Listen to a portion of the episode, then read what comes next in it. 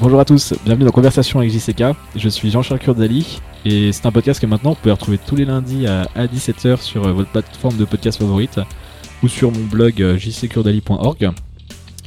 Donc euh, l'idée c'est que j'avais envie de sortir un petit peu de ma sphère entrepreneuriale. Je suis entrepreneur et du coup je côtoie beaucoup d'entrepreneurs. Et, donc j'ai envie d'aller rencontrer des personnes venant d'autres milieux, donc des écrivains, des politiques, des philosophes, des, artistes, des sportifs de haut niveau et, plein d'autres profils. Il y aura également aussi euh, des entrepreneurs, hein, je ne vais, pas les exclure complètement bien sûr. Euh, et, donc vous pourrez, comme j'ai dit, donc le retrouver chaque lundi à 17h.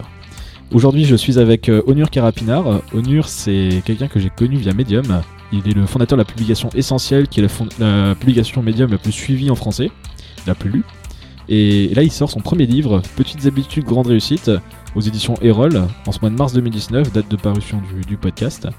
Et, donc, dans cet épisode, on va parler de plein de choses. On a parlé du parcours d'Onur, on a parlé du processus d'écriture du livre, du contenu du livre, de développement personnel, de plein de livres. Voilà, il est très passionné de, de lecture et notamment dans le développement personnel, évidemment. Et voilà, j'espère que ça vous plaira. N'hésitez pas à me donner des feedbacks parce que c'est le premier épisode et du coup j'ai énormément de choses à, améliorer euh, sur tous les aspects, je suppose. Et j'en suis même sûr. Et, je vous souhaite un bon épisode dans Conversation avec JCK. Après, paf, tu, tu, balances un revers à la fédéraire comme ça qui, euh, qui, très, qui référence. Toi, tu seras réinvité. ah oui, c'est vrai que pour que JC vous apprécie, il faut, faut, absolument euh, parler de tennis, de basket et euh, de performance de poker, euh, de, de, plein de choses. Il adore le sport. Entre autres. Exactement. Je peux en parler des heures comme tu as pu. Ah ouais, 8 heures. J'ai perdu mon œil gauche depuis ce jour-là. Comme, mais... tu as pu voir. on va venir, on va, on va commencer quand même. Je pense qu'il y a un moment, faut, faut se lancer. Mm. Donc merci d'être le, le, premier cobaye de, de, cette émission. Mais écoute, je suis ravi d'être le premier cobaye de cette émission. Qui, qui à ce jour n'a pas encore de nom même si je pense que quand il sera diffusé, il y aura quand même un nom, j'espère pour, j'espère pour moi. Je te le souhaite. et euh, bah, du coup, je suis hyper content de t'avoir parce que ben, ça fait quelques mois qu'on se connaît maintenant. Mm. Bah, maintenant, je pense qu'on peut se considérer comme, comme amis. Hein, oui, bien sûr. Euh, euh, et, au final, donc c'est super bien de pouvoir faire déjà quelqu'un que je connais pour la première émission. Et surtout, de toute façon, dans tous les cas, c'était quelqu'un que je voulais que je voulais rencontrer. Et je l'avais pas mal spammé à l'époque pour pouvoir te rencontrer. parce que voilà, je, donc, je présente Onur brièvement, tu présenteras mieux que moi après. Donc du coup, tu es écrivain, tu es fondateur de la publication essentielle sur Medium. C'est ça qui est, si ce n'est pas la première, en tout cas une des plus suivies sur. Euh, mais je pense que c'est même la première en, bah, France. Alors en fait, tu as, Medium France qui a fermé ses portes euh, en 2007. Tu as Twitch, donc c'est Amazon, tu peux même pas concurrencer, mais encore eux sont pas actifs, donc c'est que de contenu euh, de jeux vidéo ou de promotion. de promotion et tu as Essentiel qui est juste derrière donc pour moi j'estime qu'Essentiel qui est la publication francophone la plus active et numéro 1 de ce point de vue là je pense en tout cas moi c'est celle que c'est la seule que je suis en français en mmh, tout cas et celle qui revient souvent mmh. Euh, où j'ai eu la chance aussi, merci, d'avoir quelques articles publiés euh, donc, euh, les dernières années. Mm. Et, et c'est vrai que, que Essentiel voilà, permet aujourd'hui à, Medium de se faire connaître en France, que moins réussi Medium France. D'ailleurs, c'était 2017, tu avais dit que ça, ça existe. Début 2017, c'est Medium. Medium, c'est peut-être pour les gens qui connaissent pas, si tu peux expliquer. oui, alors Medium, c'est une plateforme de blogging minimaliste, dont le fondateur, Evan Williams, qui a cofondé Twitter aussi, s'est dit il y en a marre de la pub sur Internet, il y en a marre des de ces annonceurs qui vont un peu pervertir ou bien euh, euh, des, personnes qui écrivent. Il s'est dit, bah, je vais créer Medium qui va permettre à, n'importe qui, quiconque qui a une histoire, qui a un projet, qui a une envie de partager une pensée, un secret, euh, une façon de faire des apprentissages au monde, et bien de se lancer directement en créant un compte et en publiant. En plus, Medium a été reconnu comme étant dans l'éditeur de texte comme l'un des plus agréables et les plus faciles à utiliser. C'est vrai, moi je l'utilise même pour ne pas publier sur Medium pour mes écrits perso ou en dehors, parce que c'est vrai que c'est très, enfin, très clair, très agréable d'écrire sur Medium. Mm. Et, euh, et, du coup, je t'invite aussi parce qu'il y a une actu qui est, qui est, pour le coup, c'est vraiment actu chaude là. Mm. Tu, tu, vas bientôt publier ton, ton premier livre. Tout à fait. Livre de non-fiction, développement personnel. Oui. On va avoir le temps d'en parler en, détail. Peut-être que tu peux donner le titre déjà pour donner, pour donner une idée. Je sais pas si, c'est. Oui, c'est possible, parce que j'ai révélé la, couverture euh, récemment. Donc, le titre du livre euh, va s'intituler Mon premier livre aux éditions Erol. Petite habitude, grande réussite, ça c'est le titre, et le sous-titre donc qui définit la promesse 51 pratiques inspirantes pour devenir la meilleure version de soi-même. D'accord, très clair, au moins le titre, est... on sait ce qu'on achète quand, mm. quand, on prend le, le livre. Euh, et, euh, et, du coup, bah, l'idée, c'est qu'on va, on va revenir un peu sur ton parcours, parce que j'ai l'impression que qu'on arrive, alors je sais pas si on appelle ça un carrefour de vie, mais c'est une milestone qui est importante, je pense, dans, dans ton histoire là, parce que les dernières années sont, même peut-être même toute ta vie, arriver, j'ai l'impression à, pouvoir sortir ce, ce, ce, livre qui, qui qui résume vraiment, j'ai l'impression tout ce que tu as appris en fait depuis depuis des années, de ce que j'ai cru comprendre dans ton parcours. Mm. Et du coup, j'aimerais revenir déjà sur ton, du coup, sur ton enfance. quel genre d'enfant t'étais, du coup Comment comment t'as grandi? Alors euh, déjà, il faut quand même préciser un peu d'où je pars, je pense, par rapport à l'enfance. C'est-à-dire que euh, j'ai grandi de parents euh, immigrés. Je suis fils d'immigrés. ma mère ne s'est arrêté l'école à l'âge de 10 ans, donc elle ne sait ni lire ni écrire. Donc déjà, je pars avec un handicap social quand même qui est assez fort. Et t'en parles dans ton livre justement. J'en parle effectivement. Pas né sous la bonne étoile. Ouais, c'est dès l'intro, c'était en référence un peu à Ayam, euh, justement le morceau euh, On n'est pas né sous la même étoile. Bonne référence. et, euh, et puis écoute, ouais, déjà tu, tu pars de là, donc ta mère qui sait pas lire ni écrire, tu grandis avec une famille monoparentale, tu vois quand même des choses qui sont pas très amusantes. je ne vais pas non plus m'étendre là-dessus, c'est pas, pas, pas le but. En tout cas, oui, tu, tu pars avec un certain retard. Et donc, en fait, très tôt, ma mère, le seul moyen qu'elle a trouvé pour pouvoir canaliser un peu l'énergie que j'avais, bah, c'était de, de me mettre devant un écran. Donc, il y avait une télé, ou bien il y avait la PlayStation, la Game Boy, Pokémon, Tekken. Quoi. t'as, commencé à quel âge, du coup, les, ces jeux vidéo? 6 ans. Ouais, 6 ans. ça va, 6 ans. Il y a pire aujourd'hui. Il y, a pire, ouais. C'est que, oui, c'est clair qu'aujourd'hui, quand tu dis euh, que maintenant. Euh, t'as des enfants de 3 ans, 4 ans qui ont des tablettes. Euh, même, moins. Voilà, même beaucoup moins. Enfin, c'est même, je trouve ça, c'est, euh, je ça, ça, ça, montre toute l'étendue parfois des décisions à court terme qu'on prend et qui ne prennent pas du tout en compte euh, le temps long. Et d'ailleurs, le livre, l'un des postulats du livre est justement d'aider de, de, les gens à clarifier un peu leur, leur, leur, rapport avec le temps long. Et en partant de mon enfance, en fait, bah, je me suis rendu compte qu'effectivement, que je partais de, de, de, très bas, une éducation très précaire, à l'école ça, avait un impact. Euh, enfin, du coup, tu as commencé à, 6 ans, donc c'était le OCP, quand on va dire, enfin, entre en primaire. Mm. Est-ce que ça a eu un impact sur ta, sur tes, sur, sur l'école, du coup, directement? Tu l'as senti dès la primaire ou il n'y avait pas trop de problèmes euh? Bah Oui, bien sûr. Bah, au début, j'étais plutôt un bon élève, euh, on va dire, dans le sens où c'était plutôt simple. Après, c'était jusqu'en CE2, enfin, quand même pas non plus loin. Hein, voilà, c'est pas, facile. Hein. Ah, mais c'est là où il y a. Enfin, c'est vrai que si on peut parler d'éducation, c'est là où il y a beaucoup de choses qui jouent aussi. Il y a des, il y a des jeunes, quand ils arrivent au CE2, CM1, CM2, on sait déjà qu'ils vont avoir de grandes difficultés mm. parce qu'en en fait, on sous-estime beaucoup la, maternelle. Mm. Et, en fait, il y a des élèves malheureusement qui, on sait déjà qu'ils n'iront pas, n'iront pas au bac général en tout cas. Euh, dans l'éducation, ça se, ça se sait très tôt finalement. Donc c'est mm. des années importantes, même si on les sous-estime quand on est plus grand. Après, on oublie euh, l'importance. C'est, c'est, non, c'est, effectivement vraiment intéressant ce que tu dis parce qu'il y a beaucoup de personnes effectivement qui, enfin beaucoup d'élèves malheureusement qui à cause justement d'une erreur euh, que ce soit au niveau de la lecture, ils n'ont pas maîtrisé la lecture syllabique, ou bien ils n'ont pas réussi à compter, ils n'ont pas réussi à, lire, ils n'ont pas réussi à valider les compétences qui étaient justement euh, définies en amont par, par un programme scolaire, bah, qui se retrouvent tout d'un coup euh, enfermés dans une case qui est cet, cet enfant-là n'a pas, pas appris, n'a pas acquis ou assimilé les compétences, donc il se retrouve du coup écarté. Et j'en parle parce que, enfin là j'en parle pas dans le livre, mais en tout cas ma grande sœur, elle a fait une SECPA. Donc, donc pour ceux qui ne savent pas ce que c'est, c'est un peu une classe où j'allais dire, qui est réservé à des élèves qui sont un peu en retard, entre guillemets, sur le plan euh, de, l'éducation, selon en tout cas les programmes. Donc du coup, on, les confine entre eux, et, ils ont des programmes un peu plus faciles. Et puis c'est pas simple au niveau social, parce que du ah coup, on est un peu mis en montré du doigt par les autres élèves. Euh, surtout, c'est très dur au collège, euh, c'est c'est pas où les gens sont les plus sympas, on va dire. Donc, donc ça, ouais, c'est pas simple, et du coup, ben, j'imagine que du coup, toi, tu as dû essayer de te dire, je vais, je vais essayer d'éviter la, la SECPA. Enfin, je sais pas comment ça s'est passé, du coup. Alors quand même pas jusque là, je pense pas que j'avais une telle conscience de me dire, euh, moi je savais pas ce que c'était à l'époque, mais euh, non non, moi c'était en CO2, donc euh, je t'ai dit, je jouais aux jeux vidéo, Pokémon, Tekken, donc j'étais peut-être le meilleur dresseur à l'époque, je pense.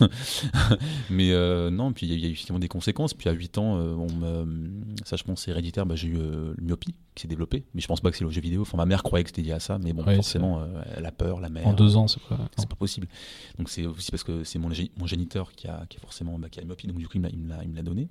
Mais non, donc il y a eu ça, puis après effectivement si on arrive au collège, euh, j'ai quand même, ça se passait plutôt bien.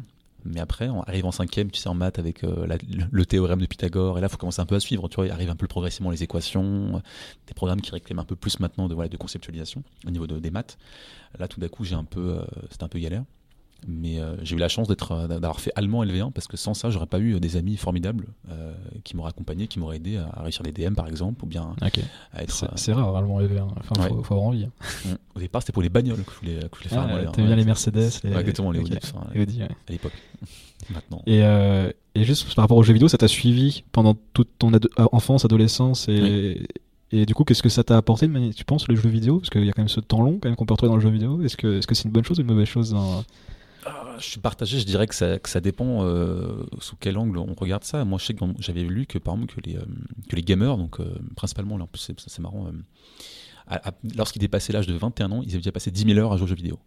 Alors c'est marrant, 10 000 heures, si on fait le parallèle, 10 000 heures, ça correspond à la pratique délibérée qui, a été, qui correspond en fait au nombre d'heures pour développer une maîtrise être excellent dans ce qu'on fait. Donc, euh, à savoir, est-ce qu'il vaut mieux laisser des, jeunes jouer 10 euh, 000 heures aux jeux vidéo avant 20 ans, ou bien 10 000 heures, euh, je sais pas, ça peut être pratiquer un instrument, pratiquer un art oratoire,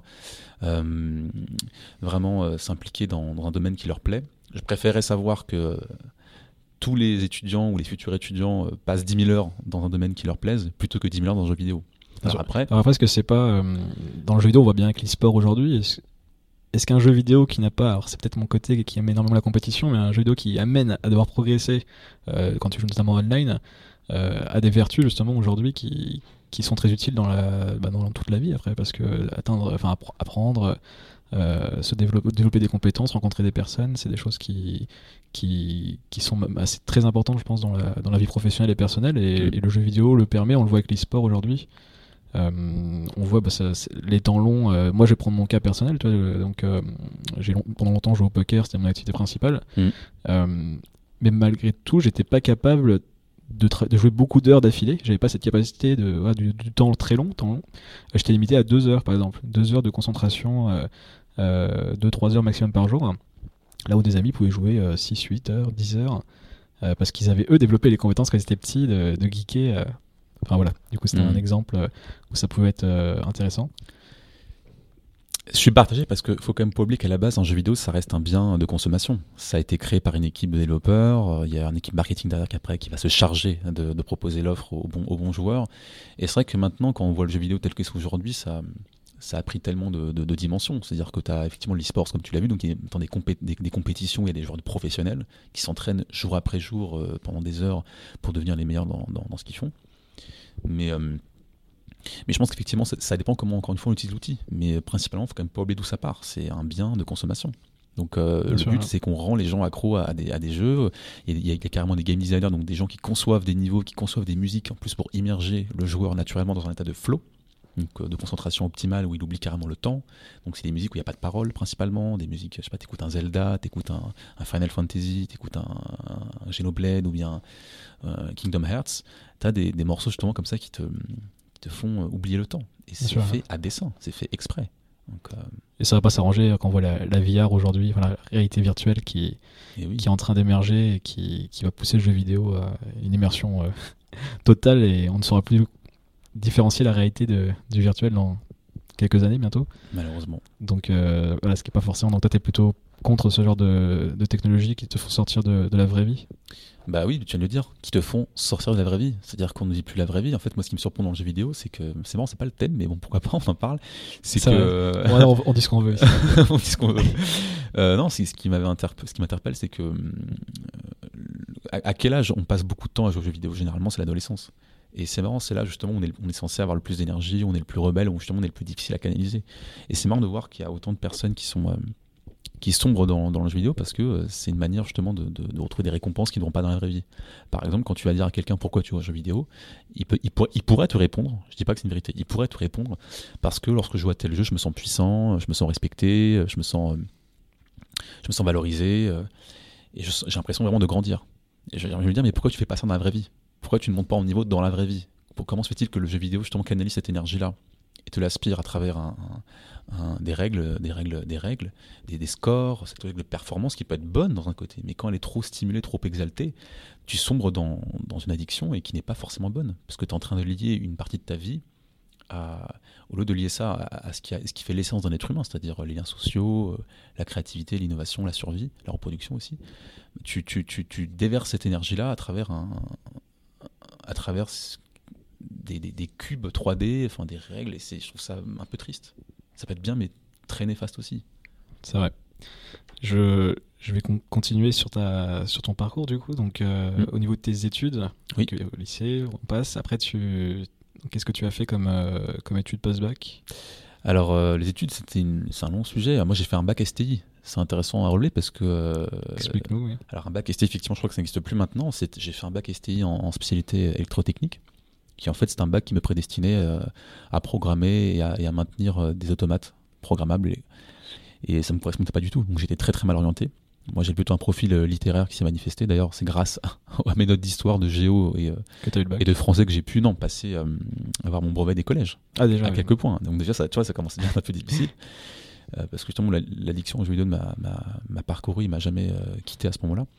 Donc elle a été néfaste, clairement. Non, mais clairement, ouais, ça t'empêche de bosser. Tu peux, quand tu rentres, tu allumes la console et c'est vraiment pas bon, quoi. Mais ça m'a quand même permis, euh, bah, après le bac STI, de, mon bac, euh, enfin c'est une histoire assez incroyable, je raconterai pas dans le livre, mais j'avais une chance sur six de l'avoir, parce que j'étais euh, en, spécialité électrotechnique, et je détestais la pratique, justement. Pourquoi une chance sur six? Parce que il y avait dans parmi les épreuves à spécialité ah, les, voilà les, fameuses quoi F9 il y en avait une qui était bah, il, y en avait donc je crois qu'il y avait 12, 12 ou, 12 épreuves on va dire 12 non pardon 6 euh, épreuve potentielle. Et j'avais révisé uniquement celle qui était la plus simple. Et tu tires au sort et t'es tombé sur la bonne. Ouais. Et je crois que ce jour-là, c'est la veille, euh, je me suis mis à prier, quoi. Alors que je ne suis, pas religieux, rien, j'y crois pas du tout, mais, mais, je me suis mis à fondre mes deux mains et à me dire, bah, si un ange gardien existe, euh, ben, j'aimerais avoir ce sujet. Et je l'ai eu. Qui se manifeste demain. C'est incroyable. Donc, c'est une sacrée histoire. ouais, c'est assez dingue. Ouais. Et je l'ai eu mon bac. Ouais. Et, et, pas, et pas des moindres en plus, parce que par rapport à mes notes, j'étais parmi je pense, euh, celui qui, était le, qui avait le moins de chance de l'avoir. Même mon prof principal, monsieur Roger, mais il, a, il avait fait ça pour me provoquer un peu. Il m'avait dit bah, si tu continues comme ça, tu n'auras pas ton bac. Et c'est un peu des phrases qui te piquent un peu à ton ego, qui, te, peuvent soit te te, te, te, te, déprimer un peu. Parce que tu te dis, bon, ok, à quoi bon quoi? J'ai passé euh, deux ans à étudier et, on me dit que je l'aurais pas. C'est vrai qu'ils se rendent pas compte, des fois, les professeurs, euh, l'impact d'une phrase. Enfin, j'en ai déjà eu aussi. Enfin, je pense qu'on a tous eu à un moment ceux qui n'ont pas forcément été très réussis au niveau scolaire. Mm. Euh, voilà, quelqu'un qui, qui, peut casser comme ça euh, un enfin casser ta dynamique quoi tu te faire pas de confiance en toi et du coup bah, heureusement t'as pu t'en as pu t'en sortir. Mm. mais euh, moi j'ai une question par rapport à tu parlais de lecture. Ça a commencé à se manifester déjà la lecture c'est depuis toujours ou c'est ça va te surprendre. C'est pas depuis toujours. C'est vraiment j'ai vraiment vraiment amorcé la vraie lecture. Vraiment ça va vraiment surprendre je pense les auditeurs en, en, 2000, en 2016 D'accord. Donc en fait, c'est la lecture est liée à ton désir de, de, mieux comprendre le monde, mieux comprendre ton potentiel, enfin élever ton potentiel. Donc le développement personnel est arrivé avant la lecture, du coup, si je comprends. ouais, c'est ça qui est assez marrant, c'est que beaucoup de gens peuvent se dire, peuvent me prêter des, des, euh, on va dire des, des, aptitudes un peu précoces. Mais euh, en fait, non, la, la, vraie lecture, ça a vraiment démarré euh, vraiment en 2016, quoi, parce que c'était une période où j'allais pas spécialement très bien, faut être honnête. Euh, j'avais sorti donc mon Master 1, donc tu me parlais de la question de quel diplôme, donc Master 1 en Infocom à la, à la Sorbonne Nouvelle Paris 3. T'en es content de tes études? Satisfait. vaste sujet. on vit en France, donc les études ont forcément une étiquette sur le statut social. Quand tu dis que tu sors avec un Master 1 Infocom à la Sorbonne Nouvelle, le nom Sorbonne Nouvelle, tu vois, à l'international peut un peu clinquer. Mais euh, sur les faits, euh, le Master 1, c'est un bac un peu bâtard. Il veut à la fois tout et rien dire. C'est pas comme si tu avais un bac, euh, t'es entre bac plus 3 et bac plus 5, t'as pas fait de, mémoire, enfin en tout cas t'en as fait un début mais tu l'as pas achevé à, travers un master de recherche. Donc moi dans mon cas non, c'est la fac a été une, je pense une très belle expérience sur le plan de la liberté intellectuelle, vraiment pour sortir, voir des gens, se lancer dans des associations. J'avais fait une émission de radio aussi, qui s'appelait Tout près de vous sur Radio Campus Paris. J'avais 21 ans à l'époque, j'avais une équipe de 10.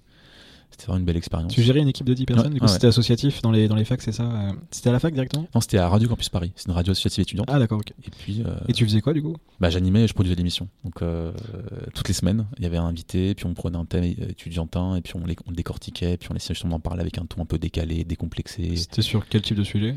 Il y en avait plusieurs, mais tu peux avoir la mutuelle étudiante, tu peux avoir les soirées étudiantes, tu peux avoir le sens des études, tu peux avoir. C'était quand même très axé sur les étudiants, la, vie, la vie étudiante. Ouais, c'est vraiment ça, c'est vraiment ça, c'est Radio Campus Paris, donc c'est la radio des étudiants. Enfin, en tout cas, et c'était vraiment un très beau tremplin parce que grâce à ça, après j'ai pu aller à la France Culture.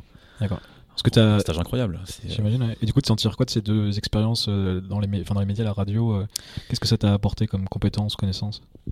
En tout cas, la radio, je pense que l'émission m'a permis d'affirmer mon leadership. Le côté, j'aime bien effectivement donner mon avis, on va dire rassembler les gens autour d'une cause commune et d'incarner un peu cette dynamique pour que les gens puissent avoir envie d'apprendre, de, rêver, d'en faire plus. et puis de l'autre, la radio à France Culture, ça a été un stage incroyable. Je veux dire, tu es à la maison de la radio, 100 000 mètres carrés d'infrastructures qui, sont chargés d'histoire et c'est un bâtiment qui te contemple, quoi. C'est vraiment euh, impressionnant. Et euh, j'ai adoré euh, ces six mois passés parce que c'était vraiment, tu rencontres des gens un peu connus forcément, tu rencontres des, techniciens qui, ont une humilité, et un savoir-faire qui se, qui, qui, qui, qui, sans eux en fait l'émission ne tournerait pas. Et ça m'a vraiment appris, je pense, l'humilité parce que j'étais tout feu tout flamme et je voulais absolument mon émission. Euh, c'est marrant, on dit comme ça. Au, stage, je voulais leur dire, je, ouais, vous, donnais mon émission. Là. Ouais, enfin une émission, enfin un podcast en tout cas. Et euh, c'était d'ailleurs pour parler, mais j'ai réussi à, à, le, à, le, à, le, suggérer euh, un mois avant la fin de mon stage parce qu'ils ils ont voulu me tester. Tu vois, ils ont voulu me dire, ok, est-ce que, est-ce que est fiable? Est-ce qu'on peut compter sur lui? Et je me souviens qu'à l'époque, mon maître de stage, François Carl, un homme vraiment intelligent, très cultivé, qui me fout un peu des complexes d'ailleurs, parce qu'il y avait toujours le bon mot, euh, des références euh, comme ça qui, m'impressionnaient. Bon, après, j'avais 21 ans à l'époque. Hein.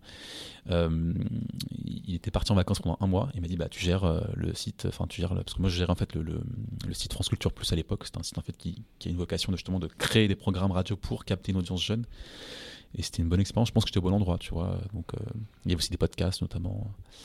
Bah, France Culture est bien connu pour. Il y a beaucoup de gens qui écoutent les, les podcasts. Mm. Parce que moi, j'en écoute pas beaucoup pour être honnête, mais c'est assez réputé. Ouais.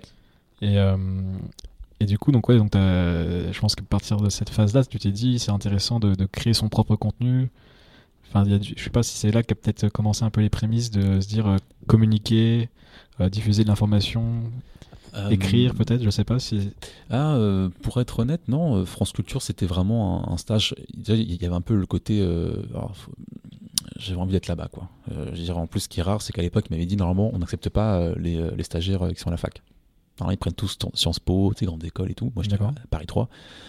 Paris 3, c'est pas forcément, c'est la fac. Donc, c'est pas l'école privée ou l'école avec un grand nom, avec un grand prestige. Enfin, pas, pas, pas, au sens auquel, on peut s'y attendre ou on l'entend, mais ça a quand même été une porte parce que ça m'a permis après, bah, plus tard, euh, de faire d'autres stages. J'ai fait aussi un stage dans une boîte de crowdfunding pour le cinéma où j'ai même parlé à certains réalisateurs ou bien des, des, des gens qui avaient, qui avaient, des projets dans l'audiovisuel, donc on comprend un peu comment ça marche. Tu vois, comment ça s'appelait comment la société Ça s'appelait Tous Coprod. Ça, ça, je pense que ça a fermé ses portes en plus. Ça a fermé. C'était un crowdfunding spécialisé dans le milieu du cinéma. Dans l'audiovisuel, ouais. ouais, Et, je m'en souviens avoir discuté avec Arnaud Burgo qui était euh, le, le, directeur, enfin qui est toujours le cadre, qui est directeur de, de LUL pour mon stage, parce qu'en fait, enfin, pour mon, mon mémoire, parce que j'avais un mémoire sur le crowdfunding, il m'avait dit, euh, c'est bon, il a vraiment été bon. Hein, je trouve là-dessus, il m'a dit, dans 5 ans, tu verras, euh, les seules boîtes de crowdfunding qui vont rester, c'est celles justement qui auront, qui auront le plus de volumétrie.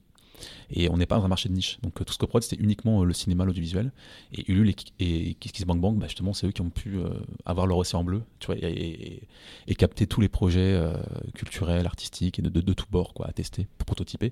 Et quand tu es uniquement sur un créneau, en plus de surcroît qui est quand même difficile à pouvoir financer, c'est comme les films, donc c'est une notion un peu subjective, c'est pas forcément utile, contrairement à un outil qui peut être un, je sais pas, une glacière euh, portable euh, avec euh, haut de gamme, tu vois. Mais non, c'est d'ailleurs je m'en souviens, j'ai ça a été un stage assez difficile. je, pense, je pense que ça a été un, un déclic, on va dire, où je me suis dit jamais je voudrais salarié.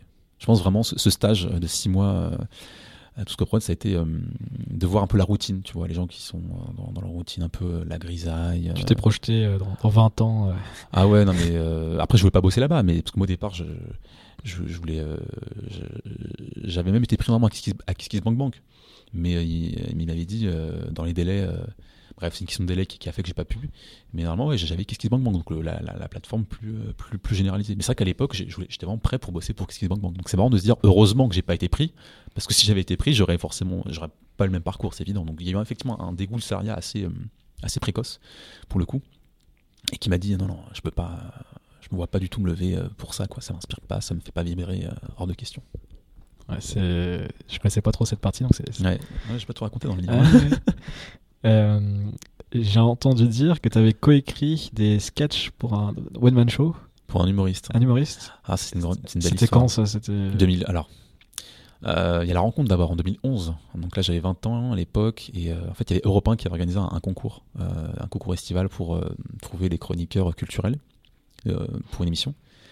Et puis, il y avait ils avaient organisé un concours, et donc il y avait 717 personnes, je m'en souviens encore du, nombre, 717 personnes qui sont réunies, qui ont passé en gros, gros le concours, enfin une sorte de concours. En fait, tu passais devant un photomaton avec un micro et tu étais filmé, et tu avais des jurés de, de repas, donc tu avais des gens un peu connus, qui eux évaluer en fait ta chronique qui devait durer 2 minutes 30 sur un sujet de ton choix pour savoir ton niveau d'aisance, etc. Et là, en fait, sur durant la file d'attente, j'ai rencontré donc Mathieu Schalk, euh, un humoriste, euh, imitateur, euh, et puis une histoire incroyable. Mais, mais pour voilà, puis on, s'est retrouvés et puis c'est un, un, très très bon ami. Et puis en 2014, justement, c'est là où j'ai voulu, voulu l'aider parce qu'il a fait aussi des chroniques dans mon émission de radio associative, donc la radio tout près de vous. Et en fait, il faisait des, des, des, des chroniques euh, d'imitation, parce que lui, c'était une manière pour lui justement d'expérimenter de, un petit peu. Euh, c'était un terrain d'expérimentation à votre radio. Mais c'était. Euh, et puis là, effectivement, je me suis un peu écrit des sketchs pour lui, quoi écrire. Donc là, c'était les débuts, c'était les, premières, les premiers exercices d'écriture ou enfin, ça a commencé là l'écriture pour toi? Bah l'écriture ça, dépend sous quelle forme. Tu vois, je pense qu'on écrit tous, tu vois, plus ou moins ça à son niveau. Mais là c'est l'écriture humoristique, oui. C'est clair que c'est pas quelque chose que tu apprends. Donc, je m'en souviens que j'étais vraiment très investi à l'époque. Je voulais vraiment être auteur, enfin auteur humoristique à l'époque. Hein. Et euh, mais heureusement, pareil. Du coup, ils ont été diffusés. Il a utilisé tes. Ouais, quelques-uns, ouais. Ouais, mais là, il, il, est en train de, préparer un nouveau spectacle, en tout cas, du coup, parce que c'est quelqu'un qui gagne vraiment à être connu. Il a vraiment beaucoup de talent. Et après, pareil, tu vois, c'est là où tu vois là, comment euh, le réseau, l'accompagnement, les gens peuvent euh, te faire ou te défaire. Donc, ou peuvent jouer aussi sur ton, tes relations et sur le bon contrat. Mais non, Mathieu Schalk, je l'aime beaucoup, c'est vraiment un très bon ami. Et euh, c'est vraiment une expérience euh, extrêmement enrichissante, le, monde du spectacle, euh, d'avoir découvert un peu ça, le monde du showbiz. Un petit peu. Et après, tu as, changé quand même de, de typologie de, de, business, on va dire. Oui. T'es parti. la suite, c'était c'est Bonne Gueule tout de suite ou il y avait eu autre chose Bonne Gueule Ah oui, Bonne Gueule. incroyable. incroyable ce stage. ah ouais, c'était. Bah, un bloc est devenu un business de, dingue. Incroyable cette histoire-là. Bah, je peux en parler longtemps, mais, mais pour résumer, c'est Bonne Gueule, ça a été euh, pour moi le meilleur stage de ma vie. Euh, Qui aurait pu te faire devenir employé là? Ouais, potentiellement, c'est vrai que je m'en souviens que vers, la fin, euh, j'avais envie. au départ, j'avais vraiment envie. Je me suis dit, c'est bon, bonne gueule, c'est génial. Et après, ce qui s'est passé, c'est que durant bonne gueule, j'ai fait Ticket for Change. Donc, et c'est là où ça a été le déclic, vraiment le grand déclic. Les deux, c'était en même temps Ouais, ouais, parce que Ticket for Change, c'était fin, fin août, début septembre. J'ai pu en plus négocier donc, pour pouvoir partir pendant quand même deux semaines, hein, m'absenter du stage. Et euh, ça a été bah, une très grande expérience. Je pense que enfin, c'est trop le raconter, mais c'est un grand déclic qui m'a permis vraiment de, de, prendre conscience en fait. Et, euh, ah juste, bah, sans rentrer dans les grands détails du coup, mais mm. explique-nous du coup Ticket for Change, qu'est-ce que c'est, qu'est-ce que qu'est-ce que tu y as fait du coup euh Alors Ticket for Change à l'époque où j'y étais, parce que là ça, ils ont récemment d'ailleurs évolué au niveau, de, ils ont revu un peu leur vision, ils ont réaffirmé leur, le fait que c'était maintenant plus une école nouvelle génération pour acteurs du changement. Auparavant, Ticket for Change, c'est né dans l'idée de, dans la tête de 3-4 personnes, donc euh, Mathieu Dardaillon, Joséphine Boucher, Adèle Gallet et euh, Boris Marcel, je crois, euh, si je pas de bêtises, qui était aussi un des, cofondateurs du départ. Et ils se sont dit qu'il fallait absolument créer un, on va dire un tour qui est inspiré notamment d'un programme entrepreneur qui s'appelle le Jaggi Triatra en Inde. Et Mathieu Dardaillon avait participé à, ce programme-là. Et ce programme-là consiste en fait à prendre des jeunes, 500 jeunes, et à faire un tour de, tour de l'Inde en, train de rencontrer des personnalités inspirantes, spirituelles, et de savoir un peu comment on peut changer euh, les choses à son échelle. Et Mathieu, il a été l'un des rares étrangers à participer. Et il revient, euh, c'est une expérience extrêmement épanouissante pour lui, enrichissante. Et il revient en France, il dit, il faut absolument qu'on réadapte ça en France. Et donc là, c'est pas des trains, mais c'est des bus. Et puis un Tour de France, 10 jours, où, euh, qui, se découpait en trois phases. Donc tu avais une phase d'inspiration, où on te montre qu'il était possible d'entreprendre dans l'ESS. Donc tu vois des acteurs du changement, tu vois des gens qui avaient un impact à leur échelle tu avais après une phase d'introspection. C'est-à-dire qu'une fois que tu as vu que c'était possible, euh, bah, tu amorçais des réflexions personnelles pour savoir comment toi tu pouvais te transformer, trouver un peu ta quête, euh, ta mission de vie, euh, tes affinités, tes passions, tes modèles. Et une fois que tu te connais bien, eh bien arrive le passage à l'action. Et moi, je suis resté bloqué à la phase d'introspection. et puis au retour de, Ticket, il me restait un mois chez Bonne Gueule. Et j'étais pendant une semaine, je m'en souviens, mon rédac chef qui s'appelait, qui s'appelle d'ailleurs, il est parti, Lucas Maria Pragassam. Il me disait, euh, je te reconnais plus trop, qu'est-ce qui se passe euh, Il m'a dit que je suis un peu, un peu vidé, et c'est vrai que oui, j'étais totalement bouleversé en fait par ce qui s'est passé. Euh, ce que j'ai vécu, c'était un paradisiaque où tu passes, imagine, tu passes deux semaines, tu penses plus à l'argent, tu penses plus à l'actualité, tu penses, es uniquement inspiré, es porté par des bonnes ondes, et là tu, tu, reviens dans la vie, dans le réel, on va dire, mais sans airbag. Et tu te prends le réel en pleine face, quoi. Tu dis, bah ok, ce sera pas toute ma vie. C'était assez dur après, parce que tu as une phase où un peu décompression est compliquée à gérer. Descendante, ouais. Descendante, mais, mais ça le mérite au moins d'ailleurs d'avoir inspiré pour, euh, pour la suite de ton parcours. Parce qu'a priori, c'est le, du coup, ce serait un, des débuts qui t'ont permis de d'aller après vers euh, le développement personnel. Euh, on se rapproche, j'imagine, de 2016 là, du coup. Oui, oui. Et euh, alors je sais pas si tu veux en parler juste avant. Euh, par rapport à Bonne Gueule, il y avait quand même euh, ton mentor du coup, oui. si j'ai bien compris. C'est important d'en parler. À l'époque, c'était pas mon mentor, Benoît. Benoît, c'était bah, le dirigeant du coup de. Il est toujours dirigeant. C'est qui a cofondé Bonne Gueule. effectivement, ça part en, 2007. Il a, il a, il a créé une partie d'un blog. Je crois qu'il a écrit son premier article le 12 juillet 2007, si je dis pas de bêtises, sur H&M. Je me rappelle encore, je crois. Et, et puis c'est parti d'un, oui, c'est parti d'un, article qui, qui, est devenu. Enfin, il a réussi à bâtir un empire. Il a rencontré son associé Geoffrey Bruyère, un mec qui est Moi, je connaissais plus Geoffrey euh, qui avait fait pas mal d'interviews aussi. Geoffrey, c'est, incroyable. C'est un, viking de la croissance. Quoi. il pense, euh, enfin, c'est stratégie, vision, partenariat. il est incroyable. Quoi. Extrêmement proactif, euh, très efficace. Et Benoît, c'est plus la vision, le produit, la communauté. Il a vraiment gardé cette, touche-là. Et Benoît, à l'époque, n'était pas mon mentor. Benoît, c'est. D'ailleurs, il m'intimidait un peu. Je m'en souviens lors de l'entretien d'embauche, enfin l'entretien d'embauche, l'entretien pour le stage. Il y avait donc Lucas qui était le rédac chef et, Benoît. Et, Benoît, et, quand je faisais blague, Lucas, Lucas rigolait mais pas Benoît. Donc imagine, euh, tu fais des blagues, t'as un, un, qui rigole et t'as un qui te regarde de manière euh, stoïque, euh, enfin stoïque, on va dire passive, mais tu, tu l'impressionnes pas quoi. C'est pareil avec mon, avec mon, associé dans, dans Fetch, la boîte que j'ai montée avant. mon associé, lui, moi je me marrais des fois pendant les, les, entretiens et lui il disait rien, il faisait peur un peu, je pense. Mm. il disait une phrase pendant l'entretien. C'est genre la, la, question ou la phrase qui tuait. Et du coup, tu sais pas sur quel pied danser quoi. Et, donc au départ, ouais, j'étais un peu intimidé, puis après en fait tu découvres qu'il est très pro et que il ouvre son cœur vraiment aux, proches quoi. Et, et ça, je l'ai compris plus tard, quand justement au, moment de mon pot de départ de bonne gueule, quand j'avais fait un discours, de, une sorte de sketch en plus d'un quart d'heure, en fait, où je dépeignais un peu les, caricatures un peu certains, je faisais des vannes et tout, c'était très très sympa.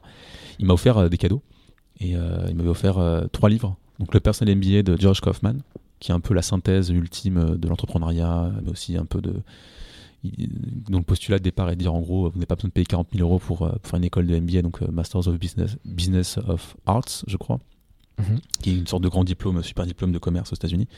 Il m'a dit très très cher. Voilà, très très cher. Il dit 40 000 dollars pour l'année. Il avait dit juste lisez ce livre-là. J'espère qu'avec ça vous pourriez, si vraiment vous vous donnez euh, les moyens. Puis c'est un livre qui te qui t'ouvre après à lire justement d'autres tous les livres parce que du coup il, résume les livres. Et il y a, je sais plus, il doit y avoir une cinquantaine. 99. une centaine même de ouais, presque, ouais. c'est fou. Hein. Euh, c'est ouais, vrai que moi j'étais tombé dessus aussi très tôt euh, dans mon parcours. C'est un, bon, un bon livre. Un livre incroyable. il m'avait euh, offert ce livre, il m'avait offert aussi le livre Business Model Nouvelle Génération, donc de Yves Pigneur et Alexander Osterwalder, qui justement montre comment on peut construire des modèles économiques innovants en envoyant un peu sa chaîne de, de, de production et de valeur aussi. Et puis après, moi, aussi un, un livre qui était une BD qui s'appelle Economics, euh, qui, vulgarise un peu en fait l'économie en BD avec pas mal d'humour. Euh, le livre vraiment que j'ai vraiment le plus parcouru, c'est vraiment le personnel MBA. Quoi. Mais c'est vraiment parce que je l'ai pas lu tout de suite. Je l'avais lu, je crois, 6 euh, mois, 5 mois après. voire vraiment un an quand j'ai compris la valeur de ce livre. Je me suis dit, oh, et ça m'a vraiment après inspiré pour plus tard, pour écrire. Mais ouais, ça a été. Donc Benoît, je, je l'ai. c'est plus tard ça. D'accord, on y reviendra du coup. Ouais. Donc là, on est quoi On est en 2015, quelque chose comme ça Là, on est fin 2015. Euh, j'ai participé à Ticket for Change. Après, euh, bon, j'accélère, sinon ça va être trop trop long. Ça va être trop trop long. Je, je, je, le sens, que je suis un bavard. Il y a beaucoup de sujets. Il y a beaucoup de sujets encore. Quand je vois ta feuille, je vois qu'il y a deux pages et qu'on a, à peine abordé 3 à 4 sujets non, non, sur 50. T'inquiète, ça va, ça va bien se passer. mais, euh, mais du coup, donc, moi, c'est à partir de 2016 que j'ai commencé à, te voir sur, sur Internet. Mm. On va te voir, c'est sous tes articles, parce qu'au final, euh, c'est ça qui est intéressant, c'est qu'au final, on sait pas beaucoup de choses sur ta vie personnelle. Il euh, n'y a pas grand chose sur Internet. Au final, tu, tu fais pas forcément plein d'interviews sur ta vie mm. perso, en tout cas. Mm-hmm. Euh, donc, c'est pour ça que je suis très content aussi qu'on puisse en, discuter un petit peu, s'étend un peu sur le parcours. Mm-hmm. et, et, du coup, donc, 2016, donc, là, c'est le début des publications des, des articles. Moi, je t'avais connu notamment sur ton challenge de euh, j'ai écrit un article par jour euh, qui est traduit des meilleurs articles anglais qui a duré un moment, hein, c'était quoi, 2-3 mois, comme ça Alors, pour revenir à l'origine de ce projet, oui, c'était ça, c'est l'époque où j'ai essentiel, ça c'est en 2017. Mais si je te ah, fais un, historique rapide, j'ai commencé à écrire sur Medium en mars 2016 parce que je, ça allait vraiment pas bien et j'étais vraiment au bout de ma vie, dans le sens où j'étais vraiment misérable et, et, misérable, vraiment misérable, des mauvaises routines, des mauvaises habitudes, scotché sur le téléphone à rien foutre, en, quête de sens, comme beaucoup quand on est un peu paumé, perdu, qu'est-ce que je fais avec un diplôme de master, un master en infocom, et puis il y avait aussi l'expérience ticket qui m'a bouleversé sur le plan personnel, de me dire, tu vois, où suis-je, qui suis-je, enfin, tu, tu te remets un peu en question. Et j'ai pas, pas forcément de réponse. Et puis après, je suis arrivé à un seuil, je me dis, il faut absolument que je, je voulais comprendre pourquoi il y a des personnes qui réussissent et pourquoi il y a des personnes qui échouent en fait dans la vie? Pourquoi il y a des gens en fait qui sont dans l'ombre et pourquoi il y a des gens qui sont dans la lumière? Et c'est là où j'ai commencé en fait à, à, m'informer un peu. Euh, et d'ailleurs, c'est grâce aussi à, à, Ticket for Change que j'ai pu découvrir Medium. Euh, avant, je connaissais pas Medium. J'avais aucune euh, notion de cet outil, je connaissais pas du tout. Et en mars, donc, je me décide d'écrire un article qui était en plus, je m'en souviens, sur la, créativité. C'est une, ex-employée de Pixar qui expliquait en fait comment on pouvait être plus créatif. Emma, Amy Coates, je crois, son prénom de mémoire. Premier article en mars 2016. Et là, ça, ça, ça a démarré. Donc, j'ai progressivement pris confiance. je me suis mis après à écrire un portrait sur Peter Thiel, premier chèque de Facebook, euh, cofondateur de PayPal, enfin. Zero to One. Zero to One, évidemment, que l'on dire très très connu, qui a inspiré pas mal de personnes. Euh, T'en penses quoi de Peter Thiel? Wow, euh, Est-ce qu'il est un peu euh, libertarien un personnage qui est assez fantasque. Qui, quoi. qui se met du, se fait des transfusions sanguines. Voilà, j'allais dire. Un vampire. Quoi. Bon, c'est impressionnant. Non, c'est quelqu'un qui, déjà, qui, je pense, par son parcours extrêmement brillant. Sinon, il n'en serait pas où il en est, il n'aurait pas autant d'argent. Parce que l'argent, je pense, sur le plan entrepreneurial, c'est radical. C'est si tu as raison, t'en gagnes. Si tu as tort, t'en perds. Donc, euh, Thiel, il a dû quand même avoir pas mal sacrément raison pour être autant, euh, pour être aussi riche sur le plan financier. Mais euh, non, ce que, ce que je retiens un peu de, Peter Thiel dans ce que j'ai écrit dans l'article, c'était quelqu'un qui, qui, a beaucoup de ressources, qui est très malin, qui, qui, pense un peu comment jouer aux échecs. D'ailleurs, en plus, il joue aux échecs. il est philosophe aussi, donc je pense qu'il y a une réflexion. c'est ça qu'il a fait des études de philo, comme beaucoup d'ailleurs d'entrepreneurs américains. C'est vrai c'est intéressant. Même d'ailleurs, Oussama Mar, quand j'y pense, il a fait aussi des études de philo. Exact. Enfin, une licence, en tout cas. Je sais pas, sais pas s'il a fini, mais il, mentionnait souvent qu'il disait voilà, je fais de la philo. Mais souvent, il disait le parallèle, c'est que quelqu'un qui fait des études de philosophie, en fait, faut être tellement fou pour faire ça. Euh, d'un point de vue euh, rationnel, parce que du coup, il n'y a, a, pas trop de, de, débouchés, comme on dit, quand on fait des études, mm. euh, que c'est un peu comme un entrepreneur. Quoi. Un entrepreneur qui doit être complètement fou de monter une boîte, parce qu'il n'y a rien de plus bête, entre guillemets, d'un point de vue. Enfin, il y a tellement peu de chances que ça réussisse, tu vois, quand tu montes une boîte, que le risque-reward n'est pas bon. Hmm. Philosophe, c'est un peu pareil. Et du coup, c'est des gens aussi qui, bah, qui pensent aussi la société au-delà de ça. Qui... Enfin, je pense qu'il y a pas mal de, de similitudes au final entre un entrepreneur et un philosophe mhm. et qui essaie de comprendre le monde et du coup de trouver des, des problèmes et du coup de proposer des solutions après euh, par rapport à, à, ces problèmes. Hmm. Moi, je, je, pense que c'est plutôt logique au final quand, quand on réfléchit un petit peu pourquoi les philosophes euh, ou les apprentis philosophes deviennent entrepreneurs après. Et euh, en tout cas, Peter Thiel, là, je suis sorti du, du sujet, donc tu apprécies, tu apprécies globalement ce qu'il a, ce qu'il a fait. Euh, non, c'est euh, ce que j'apprécie vraiment ce qu'il fait, j'en sais rien, je, je le connais pas particulièrement. je sais juste qu'il a quand même un impact assez fort avec son livre de From Zero to One, où je m'en souviens d'une phrase qui m'avait assez amusé à l'époque quand j'avais découvert. Il était à Stanford, parce qu'en fait son livre est un, est un recueil en fait de ses cours euh, de conférences, de conférences qui d'ailleurs en plus ont été euh, réécrites par, enfin, qui ont été dont un étudiant qui s'appelle Blake Masters, c'est lui qui a eu en fait, qui avait noté tout ça et qui a dit à, Peter Thiel alors on se confie un livre. Et il avait dit imagine, tu as un, parterre d'étudiants qui sont là, qui, sont, qui prennent pour Dieu.